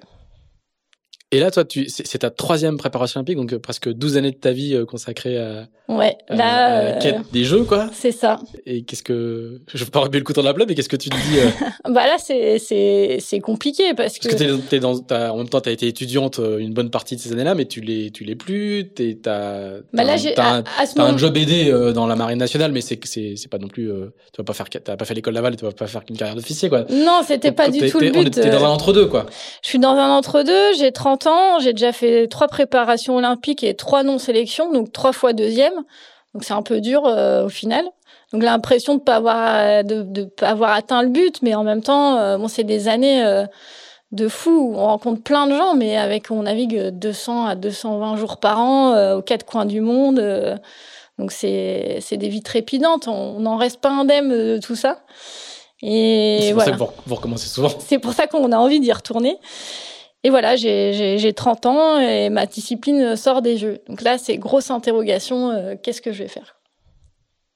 Et alors? Et alors? Bah, Et alors, euh, là, je, je, déjà, je décide d'avoir un enfant. Voilà, ça c'est un, une, une première chose. Et puis... Euh, qui n'est pas mince. Qui n'est pas mince et qui, qui, implique quand même pas mal de changements de vie. Euh, et euh, je me dis bon ben j'ai quand même envie de continuer. Donc euh, avant d'avoir un enfant, l'année post-olympique, j'ai quand même essayé les disciplines existantes. Donc pas de retour sur le 4-7 qui existait déjà, mais j'ai essayé le alors le 29er XX en prévision du skiff double et le kata. J'ai fait un an de de double en kata, donc en double mixte, euh, en Formule 18, puis en Formule 16, en Viper à l'époque, avant que les NACRA 17 soient choisis pour les C'est ça, le NACRA n'est pas, encore, euh, est pas encore le bateau non. des jeux, quoi. Non, parce qu'au final, ça, je le fais de 2011 à 2012, pendant la, juste après le, bah, l'année olympique. En fait, je. Donc, tu vas pas au jeu, donc tu as du temps pour, pour préparer la, la, la, transition, quoi. Mais entre-temps, euh, je, je, fais aussi la campagne paralympique avec Damien Seguin. D'accord. Donc en fait, comme je naviguais plus euh, sur mon support, euh, il m'a demandé d'être euh, partenaire d'entraînement de mai aux, Jeux aux Jeux paralympiques qui ont eu lieu en, septembre, en 2.4. Donc là, j'ai appris à barrer avec les pieds. C'est pas une mince affaire. et c'était déjà une super rencontre avec Damien parce que c'est quand même quelqu'un de formidable que je connaissais de l'optimiste et du tornado qu'on s'était déjà beaucoup croisé à l'époque. Et là, je, donc, je me retrouve aussi euh, à naviguer régulièrement en 2.4. Euh, une folle aventure. Donc, euh, je, on est allé jusqu'à Londres, on a navigué sur, les, sur, le, sur le village des Jeux. Et belle expérience de sparring partner. Je, vous conseille l'épisode d'Into the Wind avec Damien Séguin, qui a été enregistré un petit, peu, un petit peu après le Vendée Globe. Et il y en a aussi un, j'ai oublié de le préciser, avec Marie Rioux. Et donc euh, voilà, donc cette année-là, je fais du 2.4 un peu de skiff, mais je me rends vite compte euh, que ça serait pas pour moi. Euh, j'avais pas du tout envie de faire ça. En plus, ils avaient annoncé que ce serait le pôle serait à Marseille. Moi, j'habitais Brest, pas du tout envie d'aller à Marseille. Et donc, je me retrouve à Quiberon à faire du Formule 16 avec Valentin Bellet. Et on a fait sept mois tous les deux pour terminer sur une belle troisième place au championnat d'Europe et une belle découverte du support que je connaissais, mais pas du tout le catamaran. Pas mal pour une découverte. Mm. super année, j'ai appris plein de choses et j'ai enfin navigué sur un bateau qui va vite surtout. et arrive euh, bah, la fin de cette année-là où je suis enceinte et là je, je décide d'arrêter et pas convaincue de la suite euh, sur la sur la prochaine PO parce que euh, déjà beaucoup de concurrence en, en, en kata double avec des gens qui avaient beaucoup d'expérience du, du catamaran. Donc je décide d'arrêter. Et là, ben, il a fallu que je trouve quelque chose à faire. Et, euh, du coup, enfin, euh, c'est sans regret ou c'est euh, c'est logique ou c'est faute de solution ou c'est ou, la, la, flamme pour pour parler justement de symbole olympique et la, la flamme commence à s'éteindre un petit peu? Pas envie. Enfin, je connaissais vraiment bien à connaître le système français, le système de la fédération, et je savais que repartir là-dessus, c'était euh, repartir pour un quatrième, une quatrième non-sélection. J'avais pas envie de ça.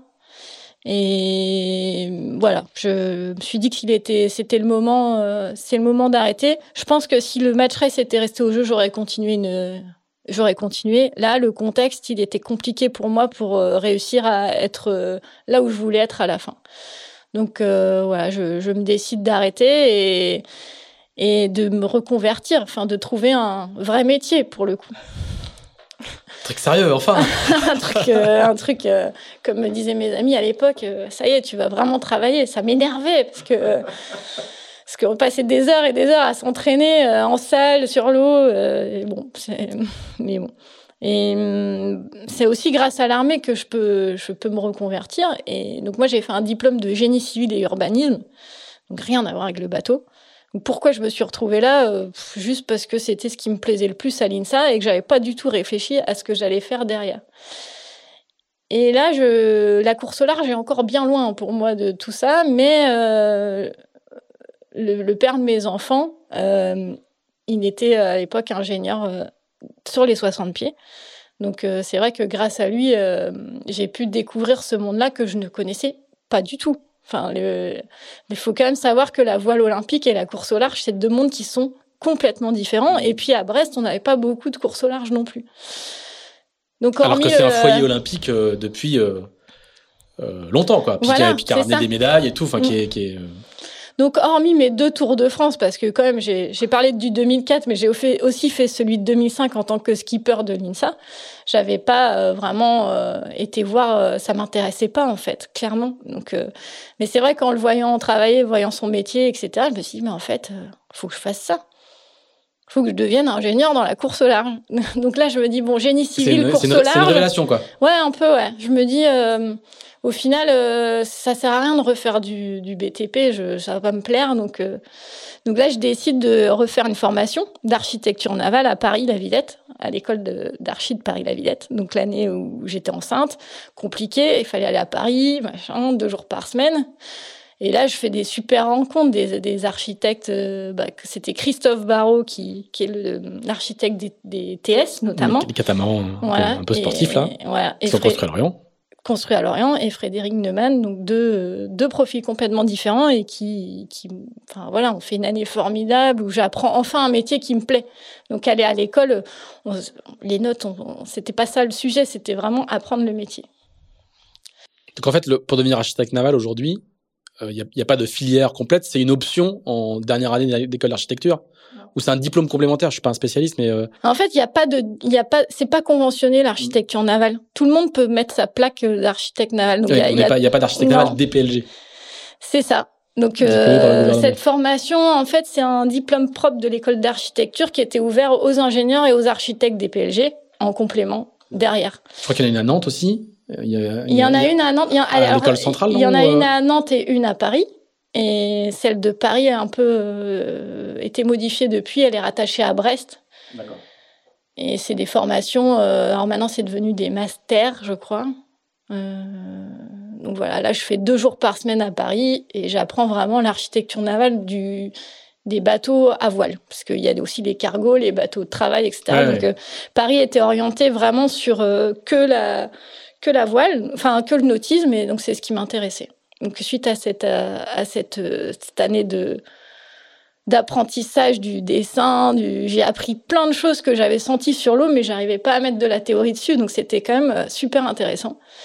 Et j'ai pu faire, euh, grâce à, toujours à l'armée, parce que j'étais en reconversion euh, de l'armée, donc j'étais en démission euh, à la fin de, mon contrat, mais du coup, ils, te permettent de, te reconvertir. Donc j'ai pu faire un stage de quatre mois, financé par l'armée. Mhm. Et donc là, j'ai toqué à la porte des gens. Et là, ça devient compliqué, parce qu'il faut, faut réussir à rentrer dans quelque chose d'intéressant. Et toujours grâce à, donc, à Gauthier Levis, qui était qui était euh, mon compagnon à l'époque et le père de mes enfants, j'avais fait la connaissance de quand même pas mal de gens du milieu et je toque à la porte de chez Pascal Comte pour euh, que j'avais rencontré sur un départ de course. Alors je sais plus, ça devait être le Vendée Globe que Armel Leclache faisait sur Briter. Et je toque à sa porte, je lui dis bah voilà, euh, je cherche un stage de quatre mois. Est-ce que tu as de la place? Il m'a pris direct. Et là, euh, je me suis dit, allez, c'est parti. Donc là, je prends mes valises, je vais à Vannes. Et c'était parti Donc, pour... le cabinet d'architecture Finoconque. Tout à fait. Qui est, qui est basé, a dessiné euh, euh, plein plein de bateaux, qui a gagné tous les premiers Vendée Globe. Enfin, pas le premier, mais tous les autres. Donc il y a une grosse culture de la bateau de course, mais qui fait aussi des bateaux de plaisance. Je te donne quelques éléments de. Oui, tout à fait, qui fait des gros one-off aussi maintenant. maintenant Et donc je me retrouve donc au cabinet Finoconque à Vannes, donc toute la semaine, et je rentrais le week-end revoir, euh, enfin, retrouver mon, mon fils et, et donc euh, mon, mon mari enfin mon compagnon. Et voilà, et je commence comme ça, et je passe quatre mois chez Pascal, euh, donc je faisais de la CFD, donc c'est de la, c'est en gros c'est de la, hum, comment expliquer en français, c'est euh, c'est de, c'est de l'hydrodynamique des fluides sur les carènes, donc de la programmation, euh, des choses que je je connaissais pas jusqu'à présent, et et je, je, me retrouve à tester des mini, des coques de 60 pieds, tout ça euh, au cabinet avec des gens qui avaient des expériences de, de fou, quoi. Donc je rentre dans le milieu euh, de l'ingénierie navale euh, à ce moment-là, donc c'était en 2013. Et c'est une, tout à l'heure j'ai parlé de révélation en parlant d'architecture navale, et là, là, toi qui es étrangère à ce monde-là, comment tu le, comment tu le découvres Enfin, tu connais un petit peu, mais là, t'as as les, les, les deux pieds dedans, les deux mains dedans, je sais pas comment on dit, mais. bah là, je me, en fait, entre le, le moment où je me décide d'aller faire cette formation d'archi navale et le moment où j'arrive chez, chez le, dans le cabinet Finocon, je, je, je, je m'étais un peu renseignée et je, je, commençais à appréhender un peu mieux le, le, milieu de la course au large et à me rendre vraiment compte que c'était vraiment ça que j'avais envie de faire. Et finalement, je reste euh, donc je reste, je fais mon stage chez Pascal et derrière je je reste chez lui pendant encore euh, un an en CIP. Donc c'est un contrat d'insertion professionnelle qui est financé par euh, la région Bretagne, où je continue à faire un peu de match race à côté. Et cette année-là, on, on fait euh, Un petit peu, tu, as, trois titres de championne de France quand même. oui. Le un petit peu. Et... Donc euh, en parallèle, je, voilà, je, je, décide de continuer le match racing qui était plus olympique, mais qui avait mais qui avait un circuit euh, privé entre voilà. quoi. Et on fait euh, vice-championne du monde en 2016, suite un peu plus, ta plus tardivement.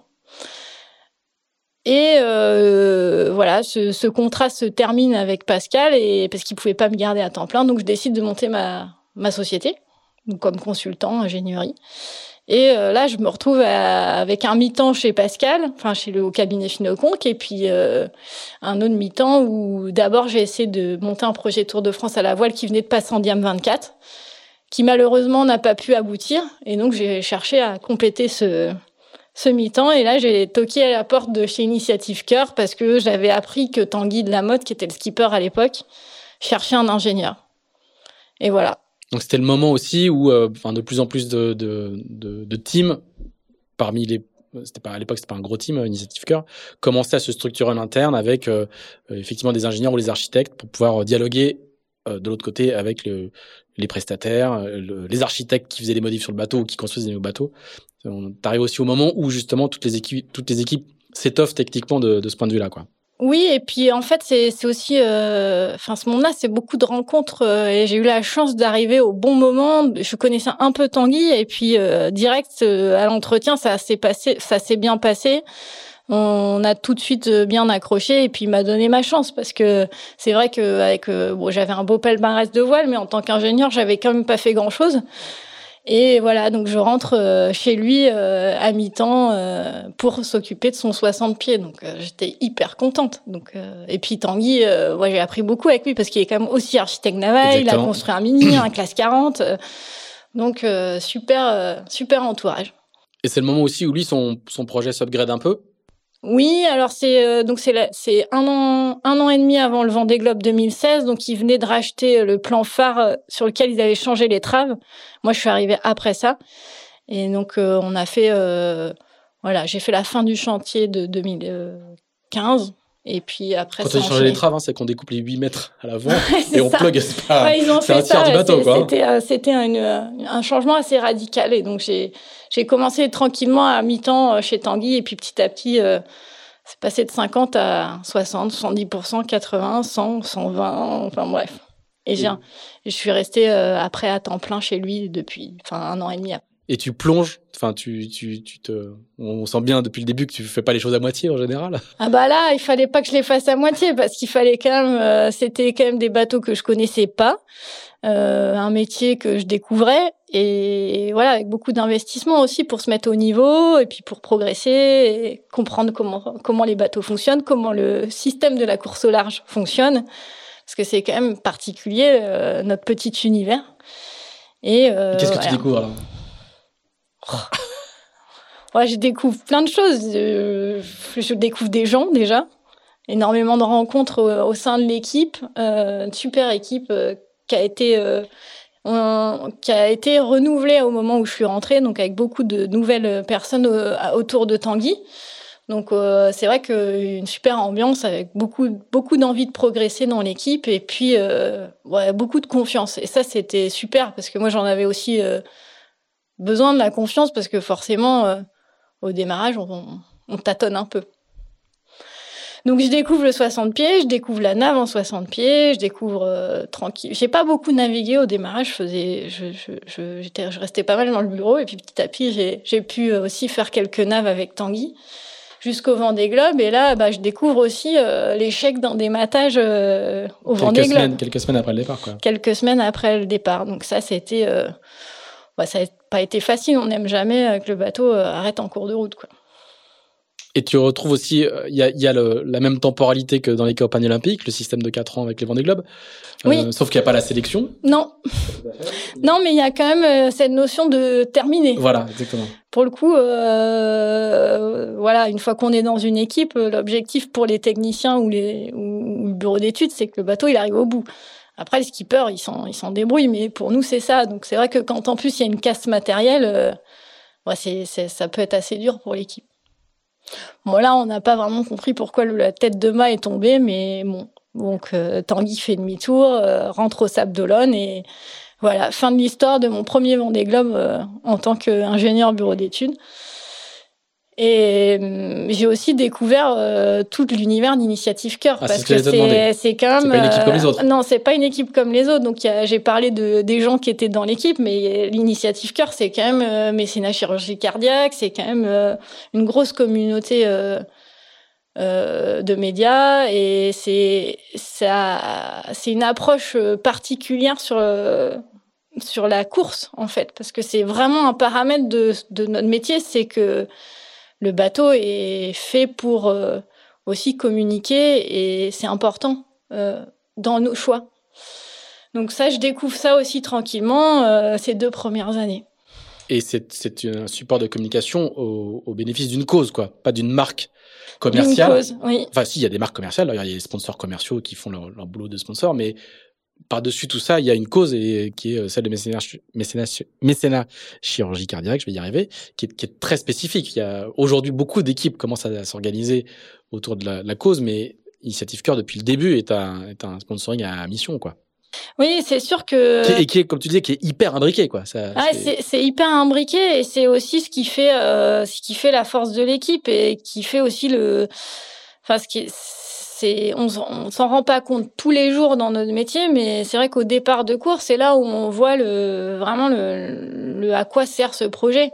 Et c'est hyper touchant de voir les, les, enfants qui ont été opérés, on, on, les côtoie, on les voit, et ça donne aussi un sens à notre travail, qui n'est pas que finalement euh, relié à la machine et à la compétition. Donc ça, ça crée un, un espèce d'univers qui est, qui est assez particulier et assez plaisant aussi. Et c'est un vrai levier en interne? De l'équipe? Ouais. Oui, je pense. C'est important. Après, je, je pense que si on n'est pas fier de faire ça, on vient pas travailler dans cette équipe parce que ça fait partie du jeu, en mmh. fait. Donc, on vit avec ça en permanence et c'est vrai que moi, je suis assez fière de pouvoir, euh, à ma manière, aider, euh, aider bah, cette association qui. C'est pas que du sport, quoi. Qui sauve des enfants. C'est pas que de la paire sportive. Non, c'est pas que de la paire sportive. Et euh, donc, on est en on en est où? On en est 2016. Donc euh, Tanguy décide, enfin, fait demi-tour. Et là, euh, entre temps, les sponsors ont décidé de repartir sur un nouveau projet en achetant un nouveau bateau, un bateau d'occasion, mais un nouveau support à folle pour euh, pour Tanguy. Et euh, c'est vrai que là, euh, Tanguy, c'est pas trop trop ce qu'il va faire parce que euh, lui, il a monté tout ce projet-là. C'est grâce à lui que toute cette équipe est là. Il, enfin, là-dessus, il a été très très très très fort dans le voilà dans toute cette dynamique.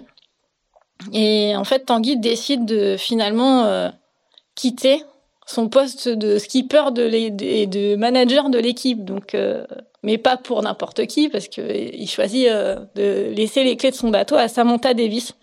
Donc, nouvelle histoire, nouveau skipper, nouveau bateau.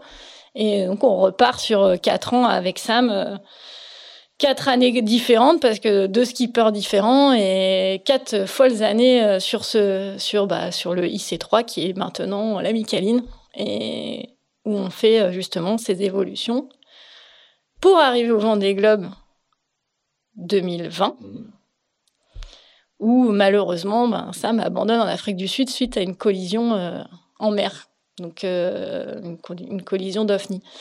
Donc on a gros dégâts euh, sur le sur le bateau, euh, sur les, les cloisons de quai, qui obligent Sam à s'arrêter en Afrique du Sud. Donc là, on part en mission commando pendant trois deux semaines pour remettre le bateau en état pour que Sam puisse finir son tour du monde hors course.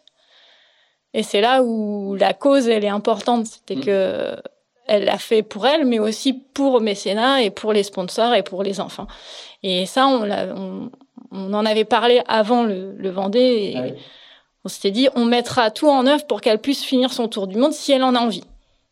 Parce qu'il faut quand même que, le skipper il en ait envie. Donc nous, notre mission, c'était de réussir à remettre son bateau en état, si elle, si elle désirait ou pas repartir. Donc ça, c'était une aventure de dingue. Alors évidemment, on était déçus que qu'elle soit plus dans la course, mais euh, voilà, c'est des, des missions dingues, dingues. Donc voilà, et on se retrouve euh, bah, à l'accueillir euh, au Sable d'Olonne. Donc euh, hors course, mais avec une foule de monde à l'accueillir, c'était super beau moment.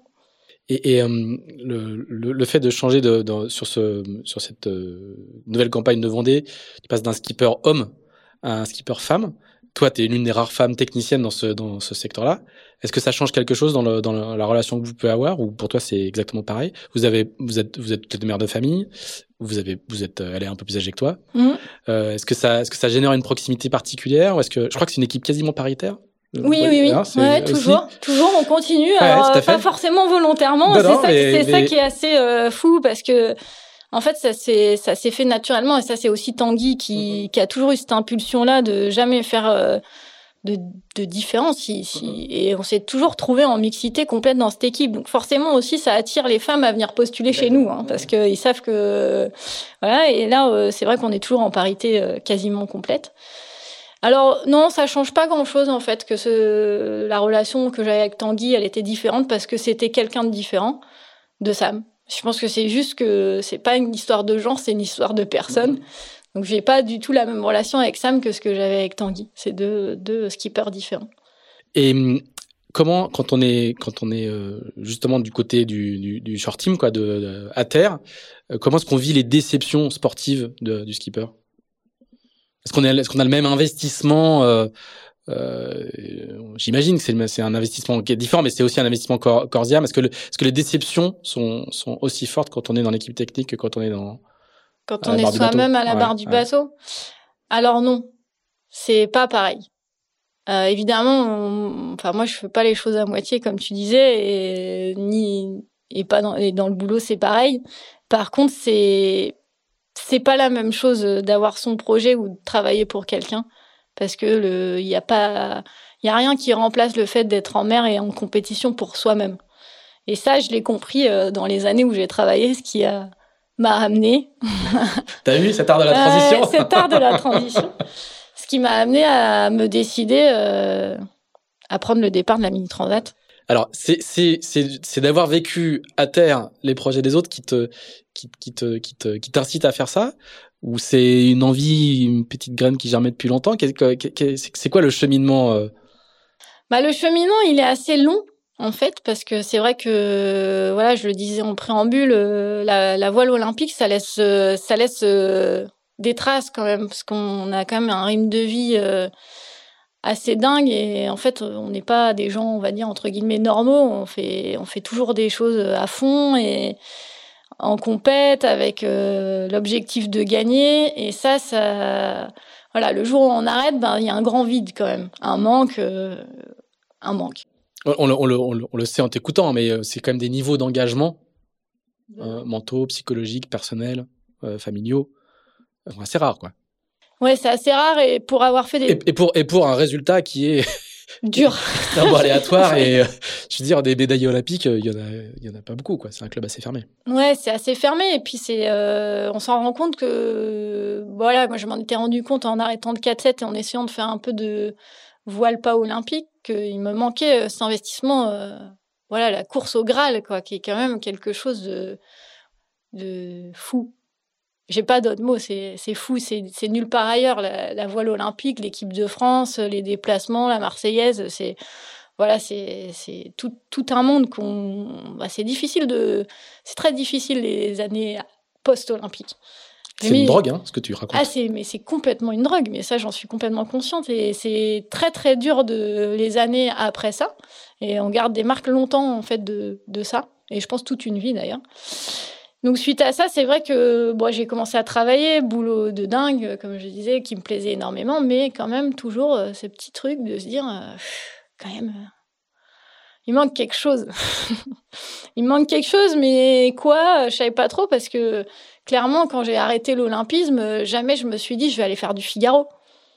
Parce que c'était de la course au large, du solo, et que je me voyais pas du tout, mais pas du tout faire ça. Donc j'ai même pas exploré la voie parce que je me suis dit c'est pas fait pour moi. Donc je suis partie bosser. Puis je me retrouve dans ce milieu et je commence à naviguer, naviguer de plus en plus. Avec euh, l'arrivée de Sam, j'ai encore plus navigué. J'ai fait une transat de retour sur son bateau après la Jacques Vabre avec Thomas Pesquet et, Tanguy de la Motte qui était revenu skipper le bateau et David Sino, le responsable de l'équipe, une transat de dingue où on fait, euh, je sais plus, 14 jours en mer pour ramener le bateau du Brésil. Et là, je me dis, bah, si, en fait, euh, déjà, un, euh, le large, ça me plaît. Parce que initialement, je me suis dit, non, mais 14 jours en mer, je vais m'ennuyer, c'est pas possible. Et là, je me rends compte qu'en fait, non, ça me plaît et que je suis bien en mer et que.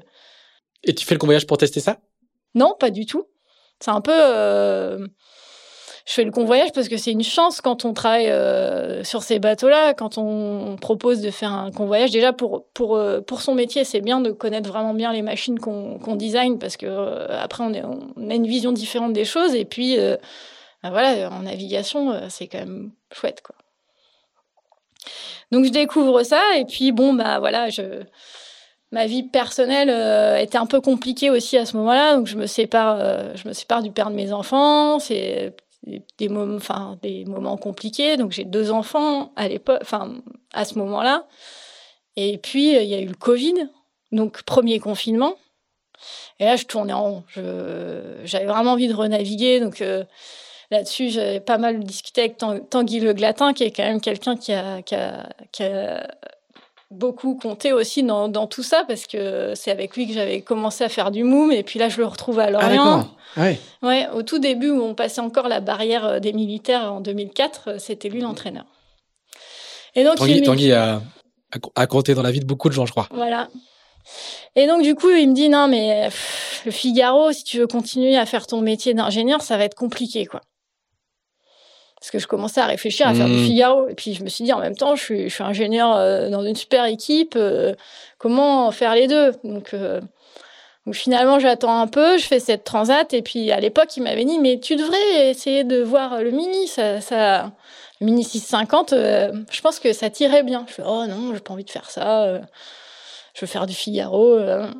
Puis bon, chemin faisant, il se passe rien. Et puis, je fais cette transat. Le Covid arrive, confinement. Et là, à la fin de tout ça, je me dis, non, mais là, il faut que je fasse quelque chose. C'est maintenant. Et coup de bol, toutes les planètes salines. Je, travaillais à l'époque avec Davy Baudard de chez Nautimor, qui avait lui-même fait la mini transat et il avait acheté un bateau pour louer. et, la personne qui devait le louer finalement, avec le confinement, on dit bah non, je prends pas ton bateau. Et donc, on travaillait sur euh, pour l'IMOCA sur la peinture de, des foils. Et il me dit ça et il me dit ouais, je vais peut-être le garder pour moi. Et, deux jours après, je prends mon téléphone. Je lui dis non, non je, je prends ton bateau. C'était un Maxi 650, donc je commençais déjà à regarder euh, à regarder ce qui se faisait sur le circuit mini. Et euh, en fait, je regardais ce qui se passait sur le circuit mini parce que c'est aussi une histoire de rencontre où j'ai rencontré d'abord qui, enfin, Lucas Valenza, qui, qui a d'abord été mon stagiaire, puis un ami, et qui partait sur la mini transat. Donc ça m'a aussi un peu. Euh... Tu commençais à être cerné, quoi. Ouais, je commençais à être cerné par le truc. Donc je, je, le voyais dans son projet et tout, et je me suis dit non mais en fait faut que je, faut que je fasse ça, quoi. Bah par contre, je voulais pas faire du proto parce que mon métier, c'est quand même de faire du proto et je voulais quelque chose euh, simple, efficace, juste pour aller naviguer. Donc, je décide de partir en série. Mais comme j'avais envie de gagner, bah, je, me suis dit, bah, il faut que je trouve un bateau euh, pour gagner. Donc, euh, c'est là où Davy arrive avec son, son bateau pas loué. Et, voilà, je me décide, je me dis, bon, là, c'est maintenant ou jamais. Il y a toujours une bonne raison pour pas faire les choses. Et là, je me suis dit, bah non, il faut, faut y aller, quoi. Et alors, du coup, tu vas voir ton employeur. Voilà. Tu lui dis. Donc là, je vais voir. Euh, c'était donc ça, c'était euh, c'était l'année du Vendée Globe. Donc euh, on avait fini toutes les évolutions du bateau. Et je leur dis, bah voilà, moi l'année après le Vendée, donc la mini transat c'était en 2021 et le Vendée en 2020, enfin départ en 2020. Et je leur dis, bah voilà, moi je voudrais faire la mini transat. Est-ce que, est-ce que vous me laisserez partir, dégager un peu de temps pour faire ça? Bon, alors le public, il était assez bon parce que euh, David Sino, il a quand même fait deux mini transats. Euh, Sam Davis a fait une, je crois. Et Caroline euh, en a fait deux aussi. Donc, bah, forcément, ça n'a pas été. Et Tanguy Delamotte aussi. Et Tanguy, mais il était déjà plus là. Ouais, c'est une équipe de ministres et paritaire ah et de ministres. Voilà. Et puis en plus, ça faisait des années qu'il me disait non mais toi, en rigolant évidemment, tant que t'as pas fait ta mini transat, t'as pas fait de course au large, passe ton bac d'abord et après on voit. Donc là, bah forcément, j'arrive avec mon projet mini. C'est impossible de dire non. Ouais, c'est impossible de dire non. Donc euh, puis ça collait bien parce que c'était l'année après Vendée. Il fallait juste que j'assure la fin de la préparation du Vendée. Et euh, derrière, l'année était plutôt légère. Enfin, c'était ce qui était prévu. Et donc, euh, ben bingo, juillet, je reçois. On dit ça parce que du coup, il y a un bateau neuf qui arrive dans, dans, dans l'intervalle. C'est pour ça qu'on dit ça. Et donc ça, c'était euh, donc la décision, euh, c'était mai euh, mai 2020. Donc je récupère le bateau en juillet 2020 et là c'est ça devient la course parce que il faut se qualifier pour la mini transat. Donc il faut faire. On va rappeler, il y a beaucoup beaucoup de monde qui va faire la mini transat. Oui, et beaucoup de monde en série en Il n'y a, pas assez de place pour tout le monde, donc il y a une mécanique. D'abord, il faut se qualifier pour la sécurité, et ensuite c'est un mécanisme de sélection de, de, tous ceux qui veulent la faire. Quoi. Mmh. Donc me voilà partie euh, à faire d'abord ma qualif. Donc ça c'était euh... en fait je pouvais pas faire la SAS. La SAS c'est une des, des, grosses courses euh, l'année les, les, Açores, les, sables. les sables les Açores les sables qui est ce cours l'année intermédiaire où il n'y a pas de mini transat. Les années paires. Voilà les années paires et ça ça permet de, de rentrer beaucoup de milles mais avec le avec la préparation du Vendée, je pouvais pas me permettre de partir un mois euh, à ce moment-là. Donc euh, je me dis, bah, je vais faire ma qualif. Donc la qualif, c'est 1000 milles euh, tout seul, hors course, où on va tourner euh, Beg, qui est une balise au sud de l'Irlande. Et après, il faut passer l'île de Ré et boucler la boucle. Donc ça, ça a été une aventure. N'avais jamais fait de solitaire de ta vie. Je n'avais toujours pas fait de solitaire de, de ma vie. Donc ça, c'était. Ah, ça fait les Jeux Olympiques, mais sinon. ouais, et puis je, je, moi, j'ai toujours navigué en équipage, donc c'était, ça a toujours été la voile, ça a été beaucoup pour partager. En fait, c'était important. Donc là, partir en solitaire, c'était la, voilà, c'était le gros questionnement qui me restait parce que j'avais fait du large sur le, la transat, mais jamais, toujours jamais fait de solitaire. Donc c'est un peu le stress quand même. Parce que tu avais, avais, loué le bateau, quoi. J'avais loué le bateau. T'avais tout fait avant. Ouais. non, j'avais tout fait avant, donc. Euh, donc voilà, je, je pars et puis ben j'ai mis huit jours à faire ma boucle et là j'ai vraiment découvert ce que c'était le solitaire solitaire parce que on est vraiment tout seul quoi. Alors c'est fait pour hein. C'est fait pour, oui. La, c'est fait la qualif est vraiment euh... faite, euh, on va le redire, hein, mais elle est faite pour pour pour, te, pour voir dans quelles conditions tu vas euh, tu vas vivre ta mini quoi. Donc euh, et même on est comme tu le dis, on n'est pas entouré des autres des autres coureurs quoi. Enfin quelquefois ça peut se faire encore à plusieurs coureurs un peu étalés et tout, mais mais c'est le c'est le dépucelage quoi. C'est ça. Bah du coup c'est ce qui s'est passé. On est parti à deux bateaux donc avec Lucas. Et après, on s'est quitté rapidement. On s'est retrouvé à, à, pas très loin l'un de l'autre, mais jamais à portée. Donc, au final, ça, ça, revient à ce que tu fasses ton tour tout seul. Et, euh, et là, bah, en rentrant de là, je, je me suis dit bon, ben c'est bon, je, je, ça va le faire. Et t'as, t'as, t'as aimé ça?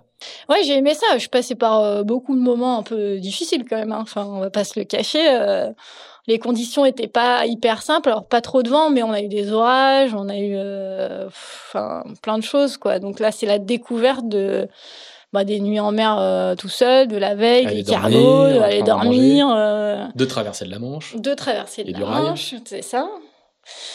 Donc euh, voilà, je, je, boucle ma, ma qualif euh, en huit jours et demi, je crois, et, et là je me dis bon ben c'est bon, je ça va, ça me plaît, euh, allons-y quoi. Donc j'enchaîne sur, je crois que j'ai fait trois courses cet hiver-là.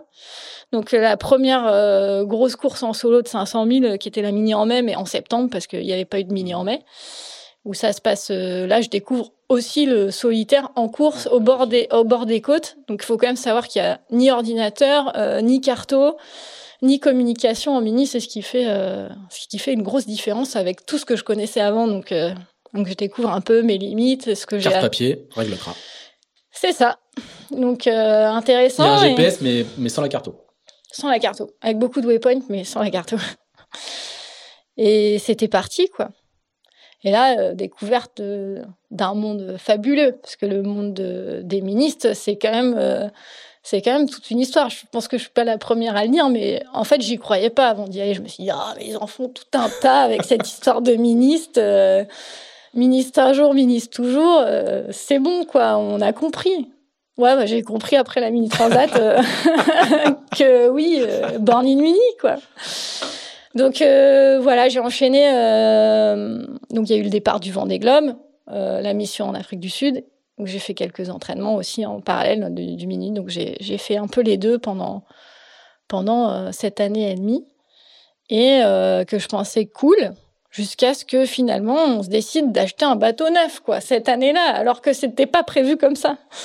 Donc là ça a commencé à être sport clairement, euh, il a fallu euh, commencer à gérer euh, la construction du bateau, plus la mini transat, plus. mais voilà, au final, je, fais donc toutes les. Je, je suis obligée d'aller en Italie quand même. Donc là, rencontre formidable. Encore une, une autre belle rencontre avec Amélie Grassi, où on part en double. euh, elle m'accompagne sur les courses italiennes pour euh, justement euh, cumuler assez de milles pour être qualifiée, parce que c'était c'était quand même un, un peu chaud, quoi, l'histoire. Donc, comme beaucoup, bah, tu mets le bateau sur une remorque, prends la voiture, traverse toute la France. Ouais, j'ai eu l'impression de refaire une campagne olympique parce que Voilà. Le, bateau, le bateau est un peu plus gros. j'avais le permis E, le camion, et c'était reparti quoi sur la route avec, euh, bah, pareil, euh, une équipière. Et euh, là, c'était des, des super chouettes moments avec Amélie euh, que je connaissais un petit peu, mais mais pas tant. Donc euh, une super, une très belle rencontre humaine où ça, le courant est passé tout de suite. qui, qui a fait la mini précédente, hein, Voilà, c'est ça. et qui aujourd'hui fait du classe 40, et qui est en ce moment en entraînement au Portugal sur son classe 40 avec Tanguy Le. Tout à fait. On revient à Tanguy Le Glatin. Le, monde- donc. le monde est petit.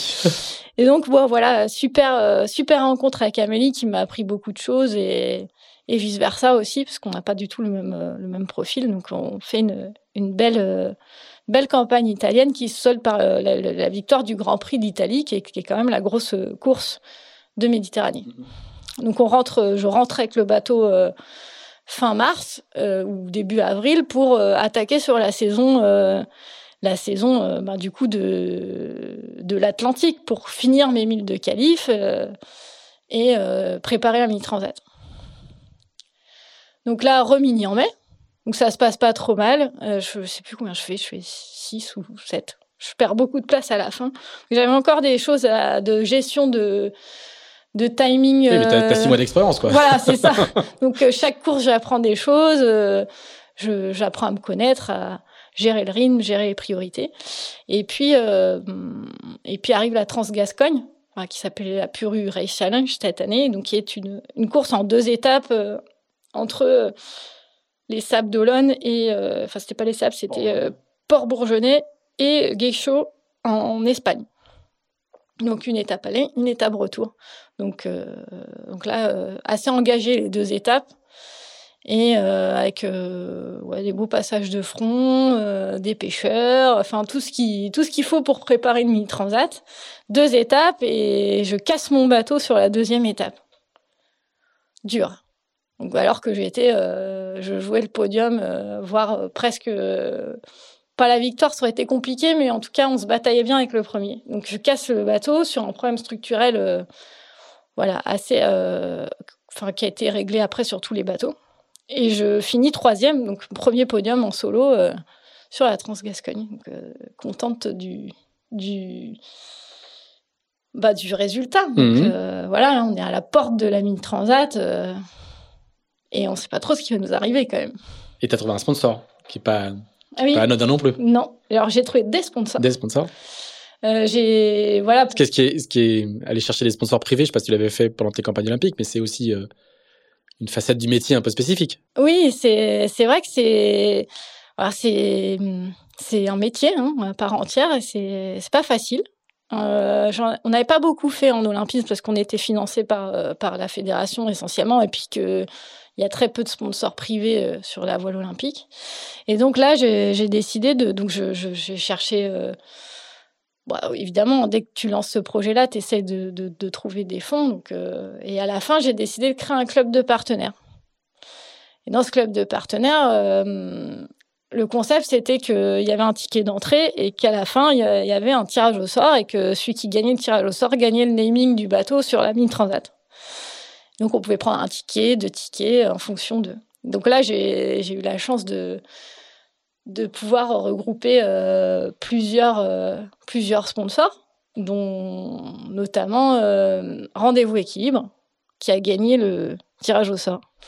Et pour la petite histoire, Rendez-vous Équilibre, c'est la société d'Alice Ponsard, donc qui, qui a pour but, c'est une plateforme pour prendre des rendez-vous en ligne de, de, pour tout le bien-être, en fait, des professionnels du bien-être. Donc tout le monde a dit Avec qui donc tu avais fait du, beaucoup de match racing et une, et une, une PO. Ouais, voilà. Et qui était encore là euh, sur, euh, sur ce projet-là. Donc, euh, donc une, une, chouette histoire. Donc, et la marraine du projet, c'était c'était Sam Davis. Donc c'est elle-même qui a tiré au sort ce, ce, ce, ce, sponsor. Ce sponsor. Donc voilà, une histoire, une belle histoire. Et alors comment se passe cette mini? Alors cette mini, bah hum, on, sait, on, a, on a envie hein, le jour du départ, et par contre, on sait pas trop où on met les pieds. Donc cette mini, euh, bah déjà, elle se, elle se prépare. Donc ça a été euh, deux mois où il a fallu tout préparer, tout finir de préparer, parce que c'est vrai que j'avais pas quand même beaucoup de temps, parce qu'entre les enfants, le boulot, euh, les entraînements, donc j'arrive, je me suis fait pas mal aider à la fin par les amis, les collègues, et ça, ça, ça m'a permis d'arriver prête au départ. Donc départ des Sables d'Olonne, euh, premier jour euh, retardé. Donc là, euh, bon, c'est c'est un peu voilà, on a on s'est fait un scénario, toute la famille est là pour nous pour le départ, etc. Et puis finalement c'est retardé. Donc bon, c'est un mal pour un bien parce que du coup il y a un peu moins de public le jour du vrai départ, donc qui a eu lieu le lendemain. Le, fait que ce soit au sable, d'où les parties de Vendée Globe quelques mois avant, quoi, en gros, est-ce que est-ce que ça résonne particulièrement? Bah, c'est le premier départ de la mini des Sables. Hein. Ils ont emporté l'appel d'offres pour trois, trois éditions. Bah oui, ça fait quelque chose parce que c'est vrai que c'est le même ponton. Hein. C'est c'est le ponton Vendée Globe, c'est le même ponton, c'est le même chenal et euh, voilà, on part vers la mer. Alors c'est pas le même parcours, mais ouais, ça fait quelque chose parce que c'est vrai que ça fait quelque chose quand on a son bateau qui son son bateau, son IMOCA qui sort. Euh, le jour du départ du Vendée Globe, on est hyper fiers ou quand il rentre, c'est mais là c'est c'est nous-mêmes sur le sur le sur le même chenal. Alors évidemment, c'est pas la même ampleur de course, mais ça fait quelque chose. Et donc, euh, nous voilà partis euh, derrière un front. Donc, on sort euh, pour prendre le départ. Et là, il y a déjà 2,50 mètres de mer à la sortie des Sables d'Olonne. Donc, c'est un peu mouvementé. Moi, j'ai la chance, j'ai pas le mal de mer, mais il y en a certains, ça a été compliqué dès la sortie. Et là, on prend, on part à l'heure. Et pourtant, je fais du match racing. Je pense que j'ai pris le pire départ de toute ma vie, quoi. Quatrième ou cinquième rideau, enfin la cata, quoi. Et euh, finalement, euh, premier bord, euh, je, fais la bonne option et je, je m'en sors pas si mal à la bouée de dégagement où je passe dans les 10. Donc c'était parti, quoi. Et après, direction bah, les Canaries. Et alors? Donc passer l'émotion du départ. Moi, j'ai les citations, je sais, je sais comment ça s'est passé. les citations, j'ai relevé les citations, mais, mais faut, il faut que tu le racontes un petit peu, quoi. Bah alors, euh, bah déjà, c'est, bah, c'était, euh, voilà, moi j'étais dans ma course, euh, très contente d'être là. Je me sentais assez prête et assez bien, en confiance sur mon bateau. Et là, on partait pour une nuit tranquille, et derrière, on savait une nuit, une journée tranquille, et après, on savait qu'on allait prendre un front dans le golfe de Gascogne assez, assez costaud de nuit. Euh, donc on voilà la, première journée de NAF se passe relativement bien et puis euh, on arrive et on, s'est pris 30-35 euh, nœuds dans le front donc là on est un peu cueilli à froid quand même. Et... C'est beaucoup en mini quoi. Hein ouais, c'est beaucoup. Il y avait plus que prévu. Il y, y, avait de la mer et puis on sait que bah, derrière, euh, quand le front passe, il y a aussi euh, le vent tourne. Il faut, faut mettre de la bâche rapidement pour pour glisser vers l'Espagne et avec de la mer croisée. Et là, ça tape quoi, fort. Donc euh, moi, ça se passe bien. J'arrive à à peu près bien gérer ce front. Je, je sais plus combien j'étais, mais j'étais pas si mal. J'étais dans les 10. Et puis là, on glisse assez fort, assez vite euh, vers l'Espagne et, euh, et le vent tombe. On arrive au bord des côtes espagnoles et là, plus de vent, quoi. Donc pareil, on n'avait pas vraiment la météo prévue. Et là, on se fait euh, deux jours dans la pétole, enfin dur, quoi, avec deux options qui, qui se séparent, une un peu plus large, une un peu plus côte, avant de passer le DST espagnol du Cap Finistère.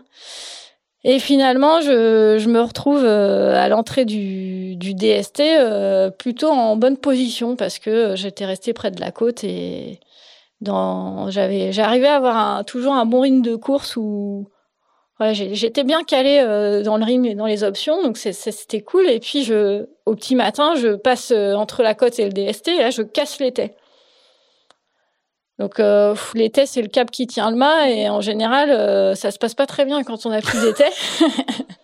c'est un truc utile quoi. Ah c'est utile.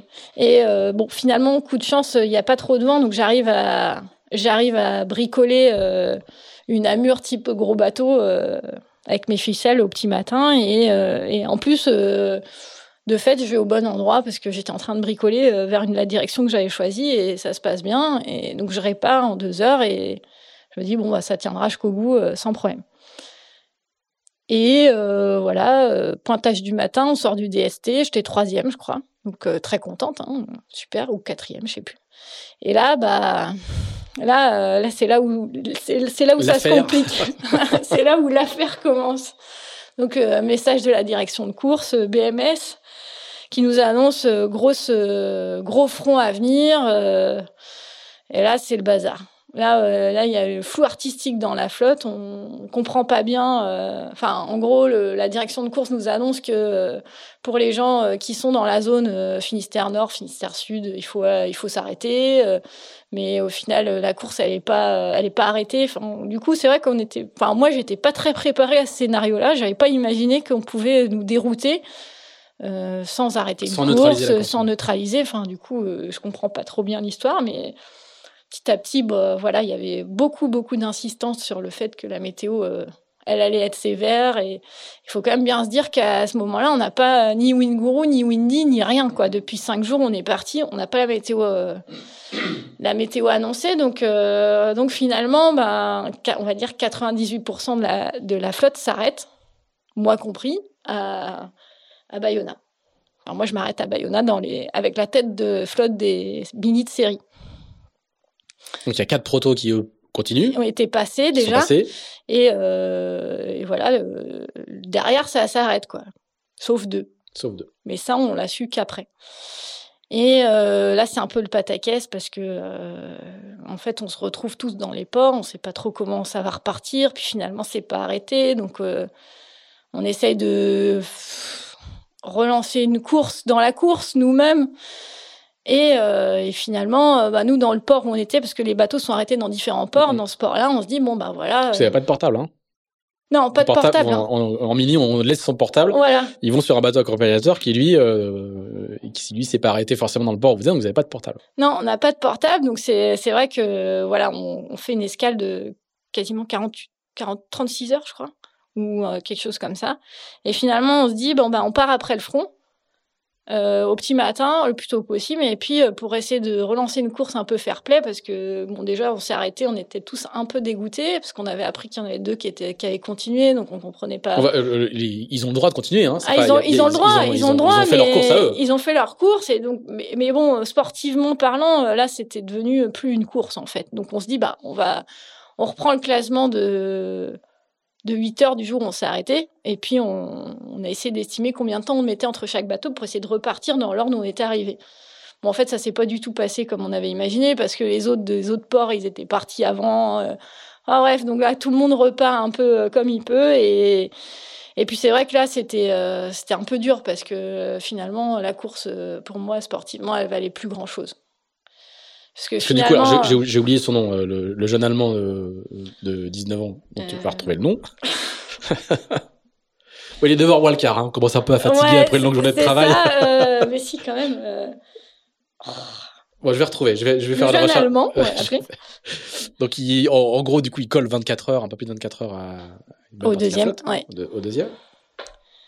Et là, c'est un peu complexe parce que en plus, bah, les gens se sont arrêtés, donc il y avait des, des prétendants, euh, des prétendants à la mini transat qui avaient quand même bien reçu sur le début de course avec de la casse sur leur bateau, qui finalement ont eu aussi du temps pour réparer, repartent devant.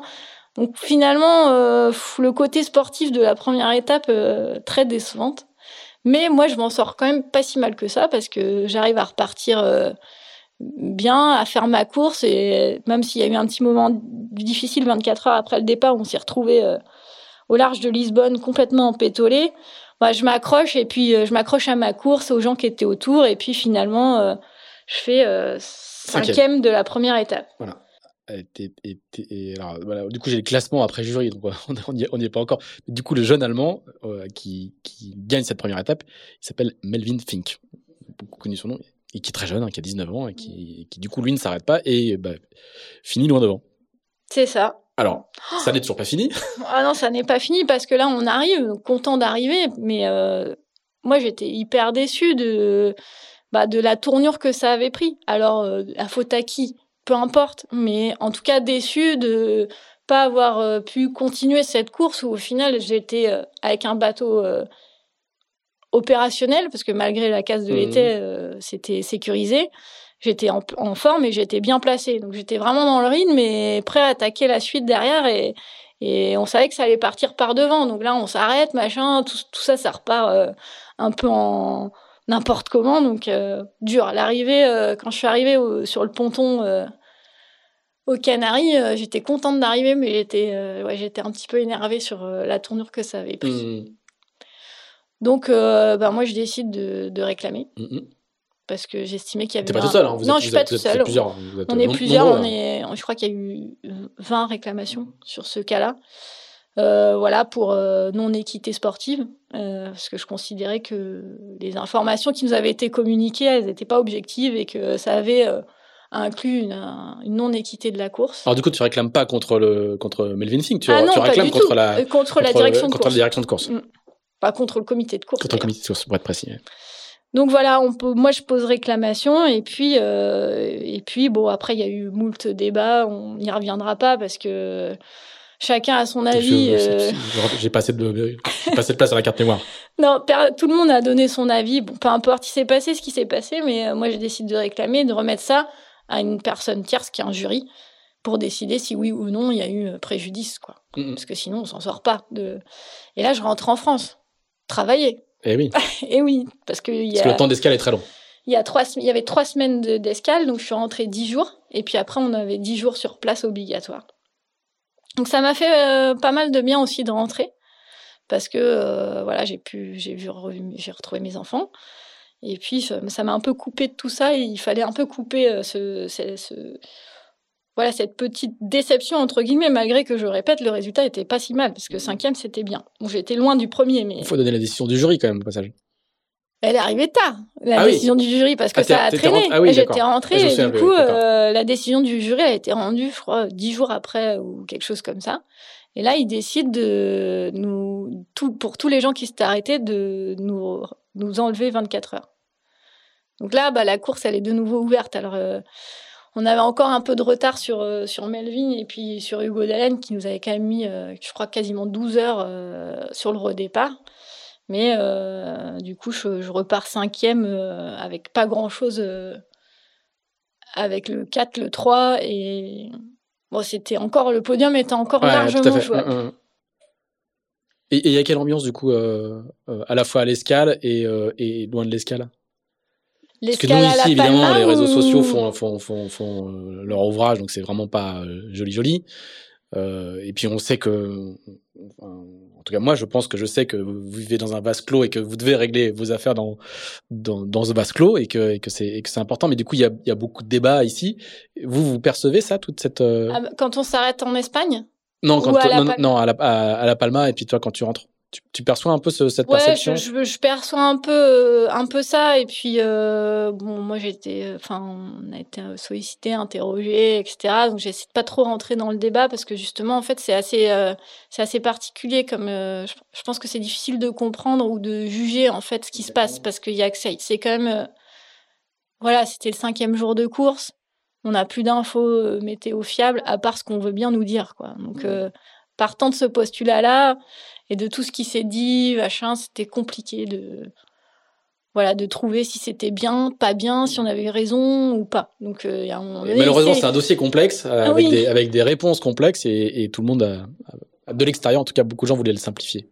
Ouais c'est ça je pense et puis euh, ouais voilà le, jury il a il a rendu son verdict et pour moi qui ai fait beaucoup de match race justement le jury, il a donné un verdict et il y a encore des gens qui ont euh, commenté ça derrière. Et ça, j'ai trouvé ça dommage. Mm. Surtout que c'est plutôt des grands noms de la voile qui ont recommenté ça. C'est une décision de jury, c'est une décision de jury. Donc s'il a estimé qu'il y avait eu préjudice, il a estimé qu'il y a eu préjudice, point. Et on mm. arrête le dossier, en fait. Enfin, il faut l'arrêter. Et c'est ce que j'ai essayé de faire. Je me suis dit, bon, bah voilà, on part de là. Maintenant, tout ce qui s'est passé avant, c'était avant. Et là, au départ de la deuxième étape. Le départ de la deuxième étape, euh, c'est, c'est quand même pas pareil que la première, parce qu'il n'y a pas de public, ou peu, et on part entre nous. Et là, on va traverser l'Atlantique. C'est la vraie transat, en fait. et bah, les, la, la situation météo était assez complexe, comme tout l'hiver d'ailleurs, comme la transat Jacques Vabre derrière. C'est que, euh, comme on disait, il y, avait, y avait un peu des travaux dans les alizés, donc euh, c'était un peu le bazar. les alizés n'étaient pas vraiment établis et du coup des options euh, très sud. Enfin, moi, je suis rapidement partie sur l'option sud pour, pour, pour contourner, contourner la, dorsale et toute la zone de, peu de pression qu'il y avait au milieu de l'Atlantique. Et ça, cette deuxième étape, ça a été une sacrée expérience parce que parce que c'est pas du tout le même rythme que la première. Donc c'est beaucoup plus lent, on va dire, entre guillemets, parce qu'il y a une, sorte d'habitude qui se crée en mer, où finalement il y a peu de contact, il se passe pas grand chose dans une journée, mmh. alors que quand c'est assez routinier. Hein. C'est assez routinier, alors que quand on est euh, au niveau du Cap Finistère, où il y a les pêcheurs, les cargos, euh, le DST, et puis tout ce qui s'ensuit, la DEP, et tout ça, c'est beaucoup plus dynamique. Et voilà, donc je prends, voilà, je pars un peu euh, dans ce rythme-là, et finalement je me retrouve toujours avec d'autres bateaux, quoi, tout le temps, tout du long. Et ça, ça m'a un peu perturbée, je pense. De, du coup, de pas être toute seule, quoi. Ouais, ouais, ouais, complètement, parce que finalement, je faisais. Moi, j'ai fait ma route, hein, celle que je voulais faire, mais je pense que j'étais aussi euh, coincée entre euh, des bateaux qui allaient pas forcément au même VMG, enfin, même vitesse et même angle que moi, et du coup, je pense que ça, c'était pas forcément hyper bien. Et de se retrouver toujours entre des bateaux. Donc, je, fais ma course, j'allais pas très vite, clairement. Euh, et, je me retrouve, alors les, trois premiers jours, c'est très compliqué parce que quand on part sur l'option sud, au classement qu'on a une fois par jour, tu tombes. Ben, tu tombes parce que tu es loin de la ligne droite. Donc, euh, il y a, euh, même si, même si j'étais assez sûre de moi, ben, pendant quatre jours, on est au fond du classement. Et ça, c'est dur. On a beau se dire, non, mais c'est parce que tu es dans le sud. Ah, tous les jours, on attend le moment où on va enfin passer devant au classement. Et ce jour-là, il est fantastique. Le jour où où c'est annoncé à la VHF euh, le nouveau, enfin pas à la VHF, à la BLU, le classement et que voilà, je me retrouve dans les sept premiers. Euh, là, c'est un bon moment. Et on va rappeler hein, que sur une mini transat et sur toutes les courses mini, quand il y a des vacations qui donnent les classements, c'est juste une distance au but. Il n'y a pas les positions. Donc, euh, oui, c'est ça. Sais pas du tout ce qui se passe. On te, on dit premier à 444 000 le 1022, deuxième à 447 000. C'est tout, c'est tout ce qu'il y a comme info. Hein c'est tout ce qu'il y a. Alors après, après t'as un, peu euh, un peu les positions des gens qui sont autour de toi, donc euh, tu, peux faire un peu d'analyse, mais c'est tout quoi. C'est ça. On, on essaye d'analyser un peu par rapport à la distance euh, que l'autre a parcouru en une journée, s'il a fait plutôt de l'ouest ou plutôt du sud. Donc comme ça, on replace, on replace un peu les, les gens, mais on peut pas tout voir non plus ce qui s'est passé. Et, et c'est à ce moment-là où on a où le, le, groupe qui était au sud, on est passé devant, on était cinq ou six à portée de VHF depuis deux jours. Et il s'est créé une espèce de, discussion entre les 5-6 bateaux qui était improbable. Et c'est sûr qu'au moment où à la BLU, on, a su, enfin, tout le groupe est passé devant, mais là, c'était euh, l'explosion de joie à la VHF. Donc ça, c'est quand même des moments assez dingues qu'on n'imagine pas avant de partir. Puis après, au bout d'un moment, chacun refait sa route et puis euh, ça se sépare, ça split et puis on se retrouve, euh, ou pas, à un autre endroit de l'Atlantique. Et voilà, et donc j'ai pris ce rythme voilà, je me suis pas. Enfin, c'était c'était chouette. Hein. C'était des grands bords euh, de spi, euh, mais avec pas beaucoup de vent. Donc euh, c'est vrai qu'avec le maxi, c'était ça manquait de quelques nœuds quoi pour aller vraiment vite. Donc ouais, pas, pas, pas gros speed et donc au bout de, des trois quarts de la mini transat, je me, je me rends bien compte que ça va être compliqué d'atteindre les objectifs que je m'étais fixés. Donc euh, j'ai un peu lâché prise aussi euh, sur euh, sur ça, enfin pas lâché prise sur la course, mais sur le, résultat pour enfin vraiment profiter de la. Ah, il y a vraiment une deuxième phase. Ouais, il y a une deuxième phase où la pression du résultat. Ah, j'ai je l'ai s'en va et d'accord. Parce qu'en fait je me suis rendu compte que j'avais je donnais tout de toute façon, mais que je trouvais pas de solution pour pour aller présentement plus vite et que du coup ben voilà, j'étais aussi là pour profiter. Il m'a fallu euh, presque huit jours pour euh, voilà, me retrouver euh, dans une espèce de quiétude, plénitude en mer, où là, j'ai vécu quatre jours fabuleux de fin de transat, où en plus, on commence à avoir les grains, etc. C'est sportif, c'est rigolo. Et, voilà, après, il y a l'arrivée, et là, c'est un truc de fou de voir la désirade qui sort des nuages. On s'imagine comme que ce qu'ont vécu les gens euh, qui ont découvert les, les, îles. Puis après, ça va très très vite. L'arrivée, les, les, proches, il y a tout qui, qui revient sur Terre et, et, ce plaisir de vivre une arrivée aussi. Au soleil, euh, aux Antilles, euh, c'était vraiment chouette. Alors tu fais huitième hein? Je fais huitième de la deuxième étape. En 26 jours au total et alors, du coup, juste à l'arrivée, tu dis, franchement, j'ai pris beaucoup, beaucoup, beaucoup, trois fois beaucoup de plaisir. Tu dis tout de suite, j'ai trop hâte d'y retourner. Ouais. Euh, et on te, on te demande, le journaliste de West France te dit de quoi, de quoi euh, t'as envie. Tu dis tout plaquer et aller faire du bateau. Il n'y a aucun doute là-dessus. Je continue. J'adore ça. J'avais fait beaucoup d'équipage. C'est un exercice que j'aime beaucoup, mais le solo, la course, c'est génial. Je comprends qu'ils y retournent et qu'ils y retournent et qu'ils y re-retournent. ouais, c'est exactement ça. C'est, voilà, j'étais, euh, moi, je m'étais fixé comme objectif de monter sur le podium. Euh, j'ai pas réussi à atteindre l'objectif parce que je termine cinquième, ce qui est quand même une belle place de vu le contexte et le temps que j'ai pu Oui, pardon, j'ai dit huitième de la, de la de deuxième étape, deuxième étape cinquième au général. Cinquième au général, donc ce qui, est un, ce qui est quand même un beau résultat, même si c'était un petit peu en dessous de ce que j'avais visé. Pour quelqu'un qui a commencé le solitaire euh, quelques mois avant. voilà, et puis avec euh, pas tout le temps que j'avais imaginé pour, euh, pour naviguer. Et j'avais voilà, j'avais déjà digéré en fait tout ça avant d'arriver. Et ce qui m'a permis aussi de profiter pleinement de, cette arrivée avec beaucoup d'envie, en effet, de, revivre ça et d'y retourner. ça fait prendre conscience de plein de choses aussi dans le métier qu'on fait. Voilà, c'est ce que j'ai te demander. Du coup, est-ce que tu as le regard que tu as maintenant sur le, à la fois le projet, le rôle du skipper, ce pourquoi tu, tu, tu te bats au quotidien, est-ce que, ça, est-ce que ce regard-là a changé? Oui, ça a changé, ouais. Ça, ça, ça change forcément une mini-transat, ça change les gens, c'est, déjà c'est sûr. Euh, c'est beaucoup de rencontres, beaucoup d'investissements, et puis euh, moi j'ai découvert un monde que je connaissais, mais pas de sur ce point-là. On apprend beaucoup sur soi aussi. Et oui, c'est sûr que pour mon métier, ça, change des choses, parce qu'on on comprend mieux certaines choses que le skipper essaye de nous expliquer euh, pendant des années, et qu'au final, euh, tant qu'on n'a pas vécu, on ne peut pas comprendre. Donc ça ça, ça, change aussi pas mal de choses. Et puis, euh, et puis oui, voilà, l'envie aussi de, de retourner, quoi. Donc c'est beaucoup plus que la crise de la quarantaine qu'on avait évoqué ensemble juste avant alors. Que tu avais évoqué. non, j'ai encore le SMS. J'ai encore le SMS où tu me dis je suis prête à raconter ma, crise de la quarantaine. Non, pour resituer, c'était Christopher Pratt qui avait euh, dit cela et pas moi. Donc euh, en fait, oui, c'est sûr que l'âge euh, j'ai 39 ans aujourd'hui, je vais bientôt avoir 40 ans et que c'est vrai que c'était je pense que c'est un peu une sorte de crise de la quarantaine, de se dire allez maintenant j'y vais et si je le fais pas, en fait j'avais mes proches m'ont aussi beaucoup aidé là-dedans dans cette décision. Dire, euh, ça fait euh, huit ans que tu trépignes, que tu nous casses les pieds avec tes, ton bateau, mais va naviguer, quoi. Si tu le fais pas maintenant, tu le feras jamais. Et c'est vrai, en fait, parce qu'on a toujours une bonne raison de pas y aller, parce que euh, c'est pas raisonnable, parce qu'on a des enfants, parce qu'on a un métier. Et puis, en fait, non, faut y aller, quoi. Faut aller au bout de ses rêves. Et je regrette pas du tout d'avoir fait ça. Bien au contraire. Je me suis même dit que j'aurais dû le faire bien avant. si t'as qu'un si si qu'un regret, c'est de le faire aussi tard. Peut-être, ouais. Et ça veut dire que tu vas, tu veux, tu veux continuer? Bah, J'aimerais bien, ouais. Mmh.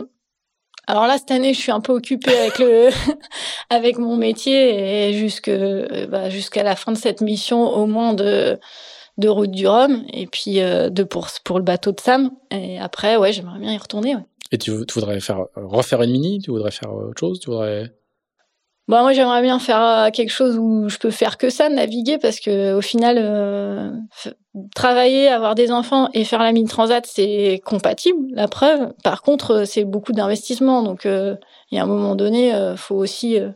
j'aimerais bien pouvoir naviguer pour moi et en vivre, quoi. Donc pour ça, c'est sûr qu'en mini, c'est même si c'est des super bateaux, c'est pas adapté. Donc non, j'aimerais bien faire plus gros.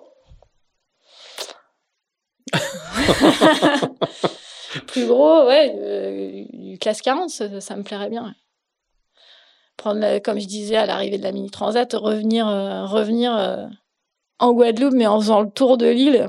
Parce que C'est un vrai cauchemar. Hein. c'est un vrai cauchemar. Donc c'est le parcours de la route du Rhum. Voilà, c'est ça. Alors qu'en mini, vous arrivez directement. À... Bah, c'est Saint-François, c'est pas la Pointe-à-Pitre, mais c'est.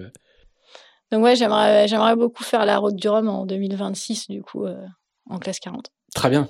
Parfait, voilà, c'est annoncé. ouais, euh, eh ben, parfait. Bah, merci. Merci beaucoup, merci à toi. Euh, vraiment, c'était c'était super de voir le l'histoire. J'ai le titre en fait. J'étais en train de dire qu'est-ce que je vais écrire comme titre pour le pour le, nom du podcast. Donc bah c'est des préparations olympiques à la mini transat. Voilà, on a on a le on a le parcours. Il est assez rare, donc c'était vraiment euh, super intéressant de de de t'entendre le raconter avec précision, puis de voir cette euh, cette conversion et la foi des nouveaux convertis, c'est toujours, ça fait toujours euh, hyper plaisir. Anne-Claire, merci beaucoup, merci d'avoir pris le temps. Il est très tard, il est, il est 9 h au Valais Dîner. C'était un plaisir. Merci d'avoir pris, euh, d'avoir pris, d'avoir pris le temps de nous raconter tout ça. Bonne continuation, bon, bonne préparation de la route du Rhum. Laquelle La première et la deuxième La première et la deuxième, voilà, exactement. Euh, si vous avez, si vous êtes encore avec nous, merci beaucoup de nous avoir suivis jusque-là. Si vous avez euh, apprécié, euh, n'oubliez pas de laisser euh, les fameuses 5 étoiles sur Apple Podcast. je crois que sur Spotify, on peut maintenant mettre, mettre une, mettre une note aussi. Donc n'hésitez pas. n'hésitez pas à continuer à nous dire si vous aimez ça, si vous aimez pas ça. On, je, on lit tous vos messages, on, on répond, on répond à tout le monde. C'est toujours extrêmement instructif. Ça fait toujours très plaisir aussi. Euh, et puis voilà, on se retrouve euh, dans 15 jours avec un, un ou une invitée euh, qui va, qu'il va nous falloir trouver. Voilà. Merci. Salut Anne-Claire. Salut. Merci d'avoir écouté ce nouvel épisode d'Into the Wind produit par Tip Shaft. Si vous l'avez apprécié, n'hésitez pas à le partager, n'hésitez pas non plus à nous dire ce que vous en pensez, en bien ou en mal. On se retrouve dans 15 jours pour un nouvel Into the Wind. À bientôt!